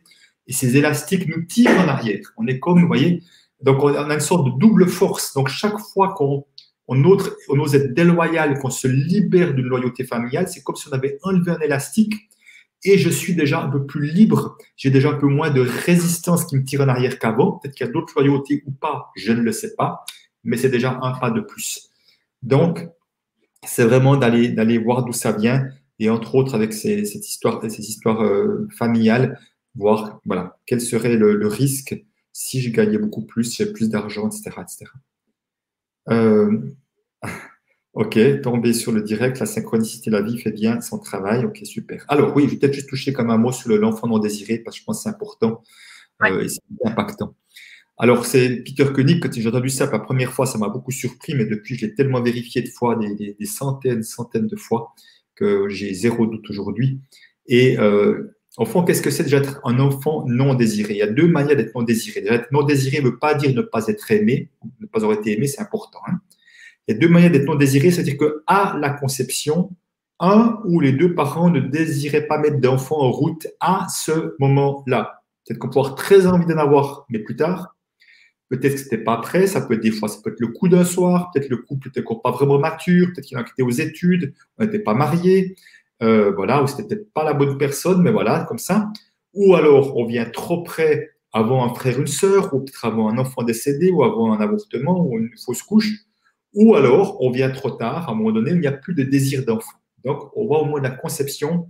Il suffit qu'un des deux parents n'avait pas envie de mettre en, route un enfant, ou peut-être que euh, simplement aussi, euh, voilà, il n'a pas osé dire non à, l'autre, alors parce que l'autre a très envie d'un enfant, pas osé dire non, mais au fond de lui, ça disait non. Hein. Et puis, euh, ça c'est la première chose. Je n'ai pas vu la question de un jour un message, je reviendrai après. Et puis, euh, première manière. Deuxième manière d'être non désiré, c'est que même si, je suis à la conception, à la naissance, un ou les deux parents auraient aimé un enfant d'un autre sexe. Moi, c'est mon cas, mes deux parents espéraient atteindre une fille, et voilà, je suis né comme un garçon. Donc, l'un ou l'autre, ou les deux ensemble, ça fait qu'on a un enfant non désiré. Alors, qu'est-ce qui se passe? Et ce qui est fascinant, je peux vous dire, c'est que même quand on ne le sait pas, les comportements que je vais vous décrire, les personnes les ont. Moi, j'ai appris ça, je pense, à 45 ans, et ce comportement, je l'avais. La plupart des personnes que je vois dans les ateliers, ils ont ce comportement depuis toujours, et sans même l'avoir su, ou en l'apprenant très tard. Donc, c'est-à-dire que ça montre bien, et là, encore une fois, on voit que la science est en train de nous montrer qu'on on, on, reçoit tout, hein, ce qui se passe même dans la vie intra-utérine. On voit qu'à un autre niveau plus subtil, on le sait. Donc, les enfants non désirés vont comme avoir une croyance inconsciente, c'est puisque je ne suis pas désiré, je ne mérite pas la vie. Cette croyance, donc, autrement dit, je n'ai pas été fait selon l'image de la, plus belle histoire d'amour possible. De, voilà, de, on va mettre des petites bougies, on va faire un enfant ce soir, on va l'accueillir merveilleusement bien, inconditionnellement, quel que soit le sexe. C'est pas comme ça que ça s'est passé. Désolé. Donc, simplement pour vous dire que voilà, ça n'a pas été fait comme ça. Donc, puisque je ne suis pas désiré, je ne mérite pas la vie. Puis je ne mérite pas la vie, je ne mérite pas de recevoir. Et de recevoir, on va voir, c'est beaucoup plus vaste qu'une question d'argent. Mais derrière, et derrière tout ça, il y a quoi? C'est des personnes qui ont tendance à en faire beaucoup. Comme si j'ai l'impression que je devais en faire beaucoup pour montrer que je mérite cette vie-là, même si je ne suis pas désiré. On va souvent même en faire beaucoup vis-à-vis du ou des parents concernés. C'est-à-dire que si c'est mon père ou ma mère ou les deux, parfois, on va tendance à vouloir être le gentil garçon, la gentille fille, en tout cas en faire beaucoup, en espérant un jour, mon fils, ma fille, quel bonheur que tu sois là, même si tu n'es pas désiré, ou même si tu es un garçon pour moi, par exemple, même si tu n'es qu'un garçon pour moi. Et au fond, on a envie, qu'est-ce qu'on a juste envie d'entendre? C'est je t'aime, hein, voilà, je t'aime, je t'aime, je t'aime tel que tu es, euh, quelles que soient les conditions de ta naissance. Mais ça, je peux vous dire, ça marche pas du tout. Plus on en fait, moins on en reçoit parce qu'on ne fait pas les choses gratuitement. On fait les choses avec des attentes. Je ne sais pas si vous avez vu, c'est une loi physique. Dès le moment où on a des attentes, inconsciemment, on met de la pression pour obtenir quelque chose. Et plus on met de pression, plus on crée la résistance de la même force. Et moi, j'ai fait ça pendant des dizaines d'années, je connais bien ce truc-là.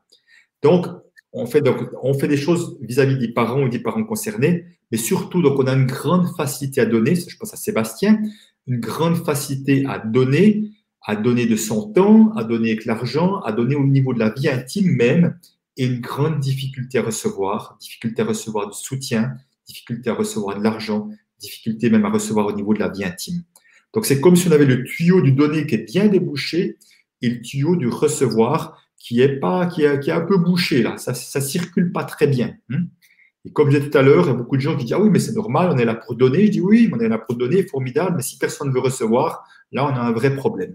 Donc pour que ça circule bien, ça demande effectivement qu'on ait les deux tuyaux qui sont déjà de la même grandeur si possible, et puis qu'ils soient bien débouchés en quelque sorte. Donc, si Peter Koenig dit en général les enfants non désirés, il les voit plutôt lui dans le mouvement des repousseurs, on peut les, vraiment les voir partout, puisque moi-même j'étais un écureuil, un écureuil non désiré, c'est-à-dire que moi-même je me limitais, je ne demandais jamais d'augmentation de salaire, je négociais jamais un salaire, je disais textuellement, ils me donneront ce que je mérite puisque moi, je pensais que je ne méritais pas, que je donnais tout le pouvoir de décider pour moi ce que je méritais comme argent. vous voyez, j'étais vraiment là-dedans. Euh, je n'arrivais pas à être demandeur, donc j'avais aussi des plafonds de verre par rapport à ça. Donc, dans mes ateliers généraux, j'ai entre 50% et les deux tiers des personnes qui sont non désirées. Ce ne sont pas des exceptions, c'est presque la norme ou la majorité, en tout cas pas la norme, la majorité. Ce que je ne sais pas, c'est est-ce que les enfants non désirés font plus de développement personnel parce qu'ils sont non désirés ou c'est une, statistique de la vie générale, je ne sais pas du tout, mais simplement, euh, je peux vraiment voir en tout cas que ça, ça parle à beaucoup de monde. Euh, est-ce que ça suffit d'en prendre conscience? Euh, Possiblement oui, je dirais possiblement oui. En tout cas, après, j'ai deux, trois rituels que je fais en accompagnement pour permettre d'aller pour permettre d'aller un peu plus loin. et justement, à un moment donné, on n'a plus de force pour donner, alors on s'arrête quand on n'a a rien, on est vidé, absolument, tout à fait. Parce que, parce qu'on, euh, pour Belle Sophie, on, donne à un moment donné à partir du mauvais endroit intérieur. On donne parce qu'on se sent obligé de donner. On donne pas parce que c'est juste notre élan naturel à ce moment-là. Vous voyez, on, on, croit que ça devient un élan naturel, mais c'est plus un fonctionnement, j'ai envie de dire, qui croit que je suis juste là pour donner, mais que je n'ai pas, j'ai pas le droit de recevoir. Et bien sûr, ce n'est pas la réalité. Il y a absolument personne qui n'a pas le droit de recevoir. Ça n'existe pas. Ce sont juste des histoires qu'on se raconte, mais il n'y a rien de ça. 21, 21, je vois l'heure, c'est joli. j'ai l'art d'aller, j'ai l'art de regarder la, montre dans les heures miroirs. Ça m'arrive, je ne sais pas combien de fois par jour. Je ne sais pas ce que ça veut dire. Ça a une, une signification, mais ça m'arrive sans arrêt. Ok. En tout cas, merci Christian d'avoir répondu à toutes ces questions. Ça en faisait pas mal. C'est vraiment super. Et donc, on va se retrouver pour cet atelier dans 10 jours. Pour les personnes qui ne le savent pas, qui ne l'ont pas vu, je vais mettre le titre en bannière. Oui, peut-être deux choses que je n'ai pas répondu. On a parlé du manque tout à l'heure. Euh, alors, je ne sais plus exactement quelle était la question, mais le manque, c'est quand je, demande la question, je pose la question à ma communauté sur le plus grand problème des personnes, c'est vraiment la, peur, c'est la peur du manque qui sort. Et la peur du manque, je peux vous dire, elle est chez les millionnaires. C'est pas l'histoire d'avoir de l'argent ou pas. Elle est chez, mhm. chez tout le monde. Donc, ça peut parler effectivement du fait d'être non désiré. Ça peut parler de nos difficultés à recevoir, de trouver qu'on n'est pas assez. Combien de fois je vois l'histoire de, dans l'énergie, on parlait de, de vibration. Combien de personnes pensent qu'ils sont pas assez, ils sont pas assez bien, pas assez si, pas assez formés, pas assez compétents, pas assez machin. Ça nous tire en bas. J'aime beaucoup Frank Lobvet, je pas certains connaissent, c'est comment est-ce qu'on peut euh, aimer l'être que je suis euh, juste tel que je suis sans vouloir rien changer. Et à partir de là, ce qui est extraordinaire, c'est qu'au moment où j'arrête de vouloir changer, c'est là que les changements arrivent. Mais quand je veux tellement changer, ça vient d'à partir de l'endroit de je ne suis pas assez bien. Si je, si je pense que je ne suis pas assez bien, je vibre du je ne suis pas assez bien. C'est ce que la vie m'a amené.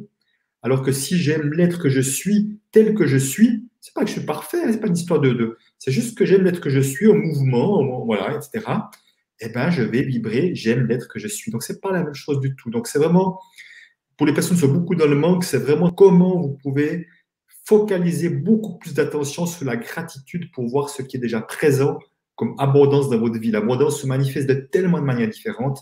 Et si vous êtes tous là maintenant, c'est que vous avez tous un minimum d'abondance dans votre vie, vous ne seriez pas là autrement. Ça, je peux vous garantir. Et puis, la dernière question de un jour un message, que pensez-vous des échanges entre un service rendu et le fait que celui-ci soit sur la notion de la participation libre, c'est une autre manière de transmettre? Alors, bah, je m'intéresse beaucoup à tout ce genre de choses-là, ça m'arrive de pratiquer parfois. Euh, simplement, ce que je vois, c'est que beaucoup de personnes qui proposent, voire qui imposent la participation libre, sont des gens qui n'aiment pas l'argent et qui repoussent l'argent. Et euh, je vois dans certains milieux, c'est imposé. Et au fond, qu'est-ce qui se passe? Si je n'aime pas l'argent et que je demande que les gens donnent ce qu'ils veulent, je vais recevoir peu d'argent, puisque je ne suis pas prêt à accueillir l'argent. Et souvent, c'est aussi une manière, euh, je vois ça chez les thérapeutes, c'est une patate chaude. Je suis tellement mal à l'aise à l'idée de fixer un prix et de ce qu'on pourrait penser de moi, de mon prix, que je donne la patate chaude au client. C'est lui qui va décider du prix à ma place. Et comme ça, je suis soulagé. Mais après, je ne suis pas complètement soulagé parce que je vois ces personnes dire Ah, notre compte, il m'a donné 20 euros. Tu Pourquoi tu te plains? Tu lui dis qu'il est libre, il donne ce qu'il veut. S'il veut donner 20 euros, il donne 20 euros. Si tu te plains, c'est que tu n'es pas cohérent par rapport à ta croyance. Donc, la participation libre, ça demande vraiment d'être vraiment au clair avec l'argent. Parce que ceux qui le sont au clair avec l'argent, ils peuvent le faire et ils recevront vraiment quelque chose qui honore justement ce qu'ils pratiquent. Mais de voir de quel endroit ça part, et ça part d'un endroit de j'aime pas les abus de pouvoir, j'aime pas, voilà, j'aime pas qu'on m'impose quoi que ce soit, je veux de la liberté. Et ce serait une sorte de réaction. Si on est dans la réaction, en tout cas, ça marche pas bien. Euh, voilà, c'est ce que je peux voir. Merci. Voilà, voilà, voilà. Euh... Ben voilà, j'espère que. Alors, oui, euh, non, je, voilà, comme pas atelier, il n'y avait pas la réponse, mais la réponse a été donnée par l'organisateur. Voilà. De toute façon, il y a des moments, alors c'est sûr que j'utiliserai, je travaillerai avec une autre personne, mais je ferai du, je ferai, euh, je ferai travailler collectivement tous ensemble. Hein, à un moment donné, à travers, je prendrai vraiment aussi des, des choses, ben, des choses d'enfants désirés, des problématiques les plus récurrentes aussi à travers vos questions, pour vraiment que vous puissiez faire ça tous ensemble. Pour vous en ayez pour votre argent. En tout cas, merci Christian d'avoir répondu à toutes ces questions. Et on vous invite à nous rejoindre pour l'atelier qui va être riche aussi. Et je te laisse le mot de la fin, Christian, pour conclure cette belle Vibra conférence. Merci, euh, merci euh, Annelise. Ben, comme j'ai dit tout à l'heure au début, de, de, conférence, nous avons donné beaucoup de pouvoir à l'argent que l'argent n'a pas. Donc euh, reprenons ce pouvoir-là et surtout ne laissons à aucun moment l'argent nous empêcher de nous déployer, d'offrir notre meilleur au monde.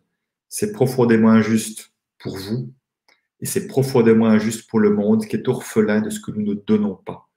Donc voilà, en tout cas, je me suis donné moi comme cette mission-là de pouvoir accompagner un maximum de personnes pour justement que nous soyons un maximum à donner le, à, offrir nos talents, nos dons et vraiment à offrir la vibration de joie de qui nous sommes avec tout ça là derrière. Donc euh, voilà, je vais vous partager ce soir. En tout cas, j'espère que vous avez vu de la valeur euh, et en tout cas vous avez euh, aimé ce moment. En tout cas, merci. Moi, j'ai apprécié d'être là avec vous. Merci beaucoup, Christian. À bientôt. À bientôt. Au revoir. Portez-vous bien.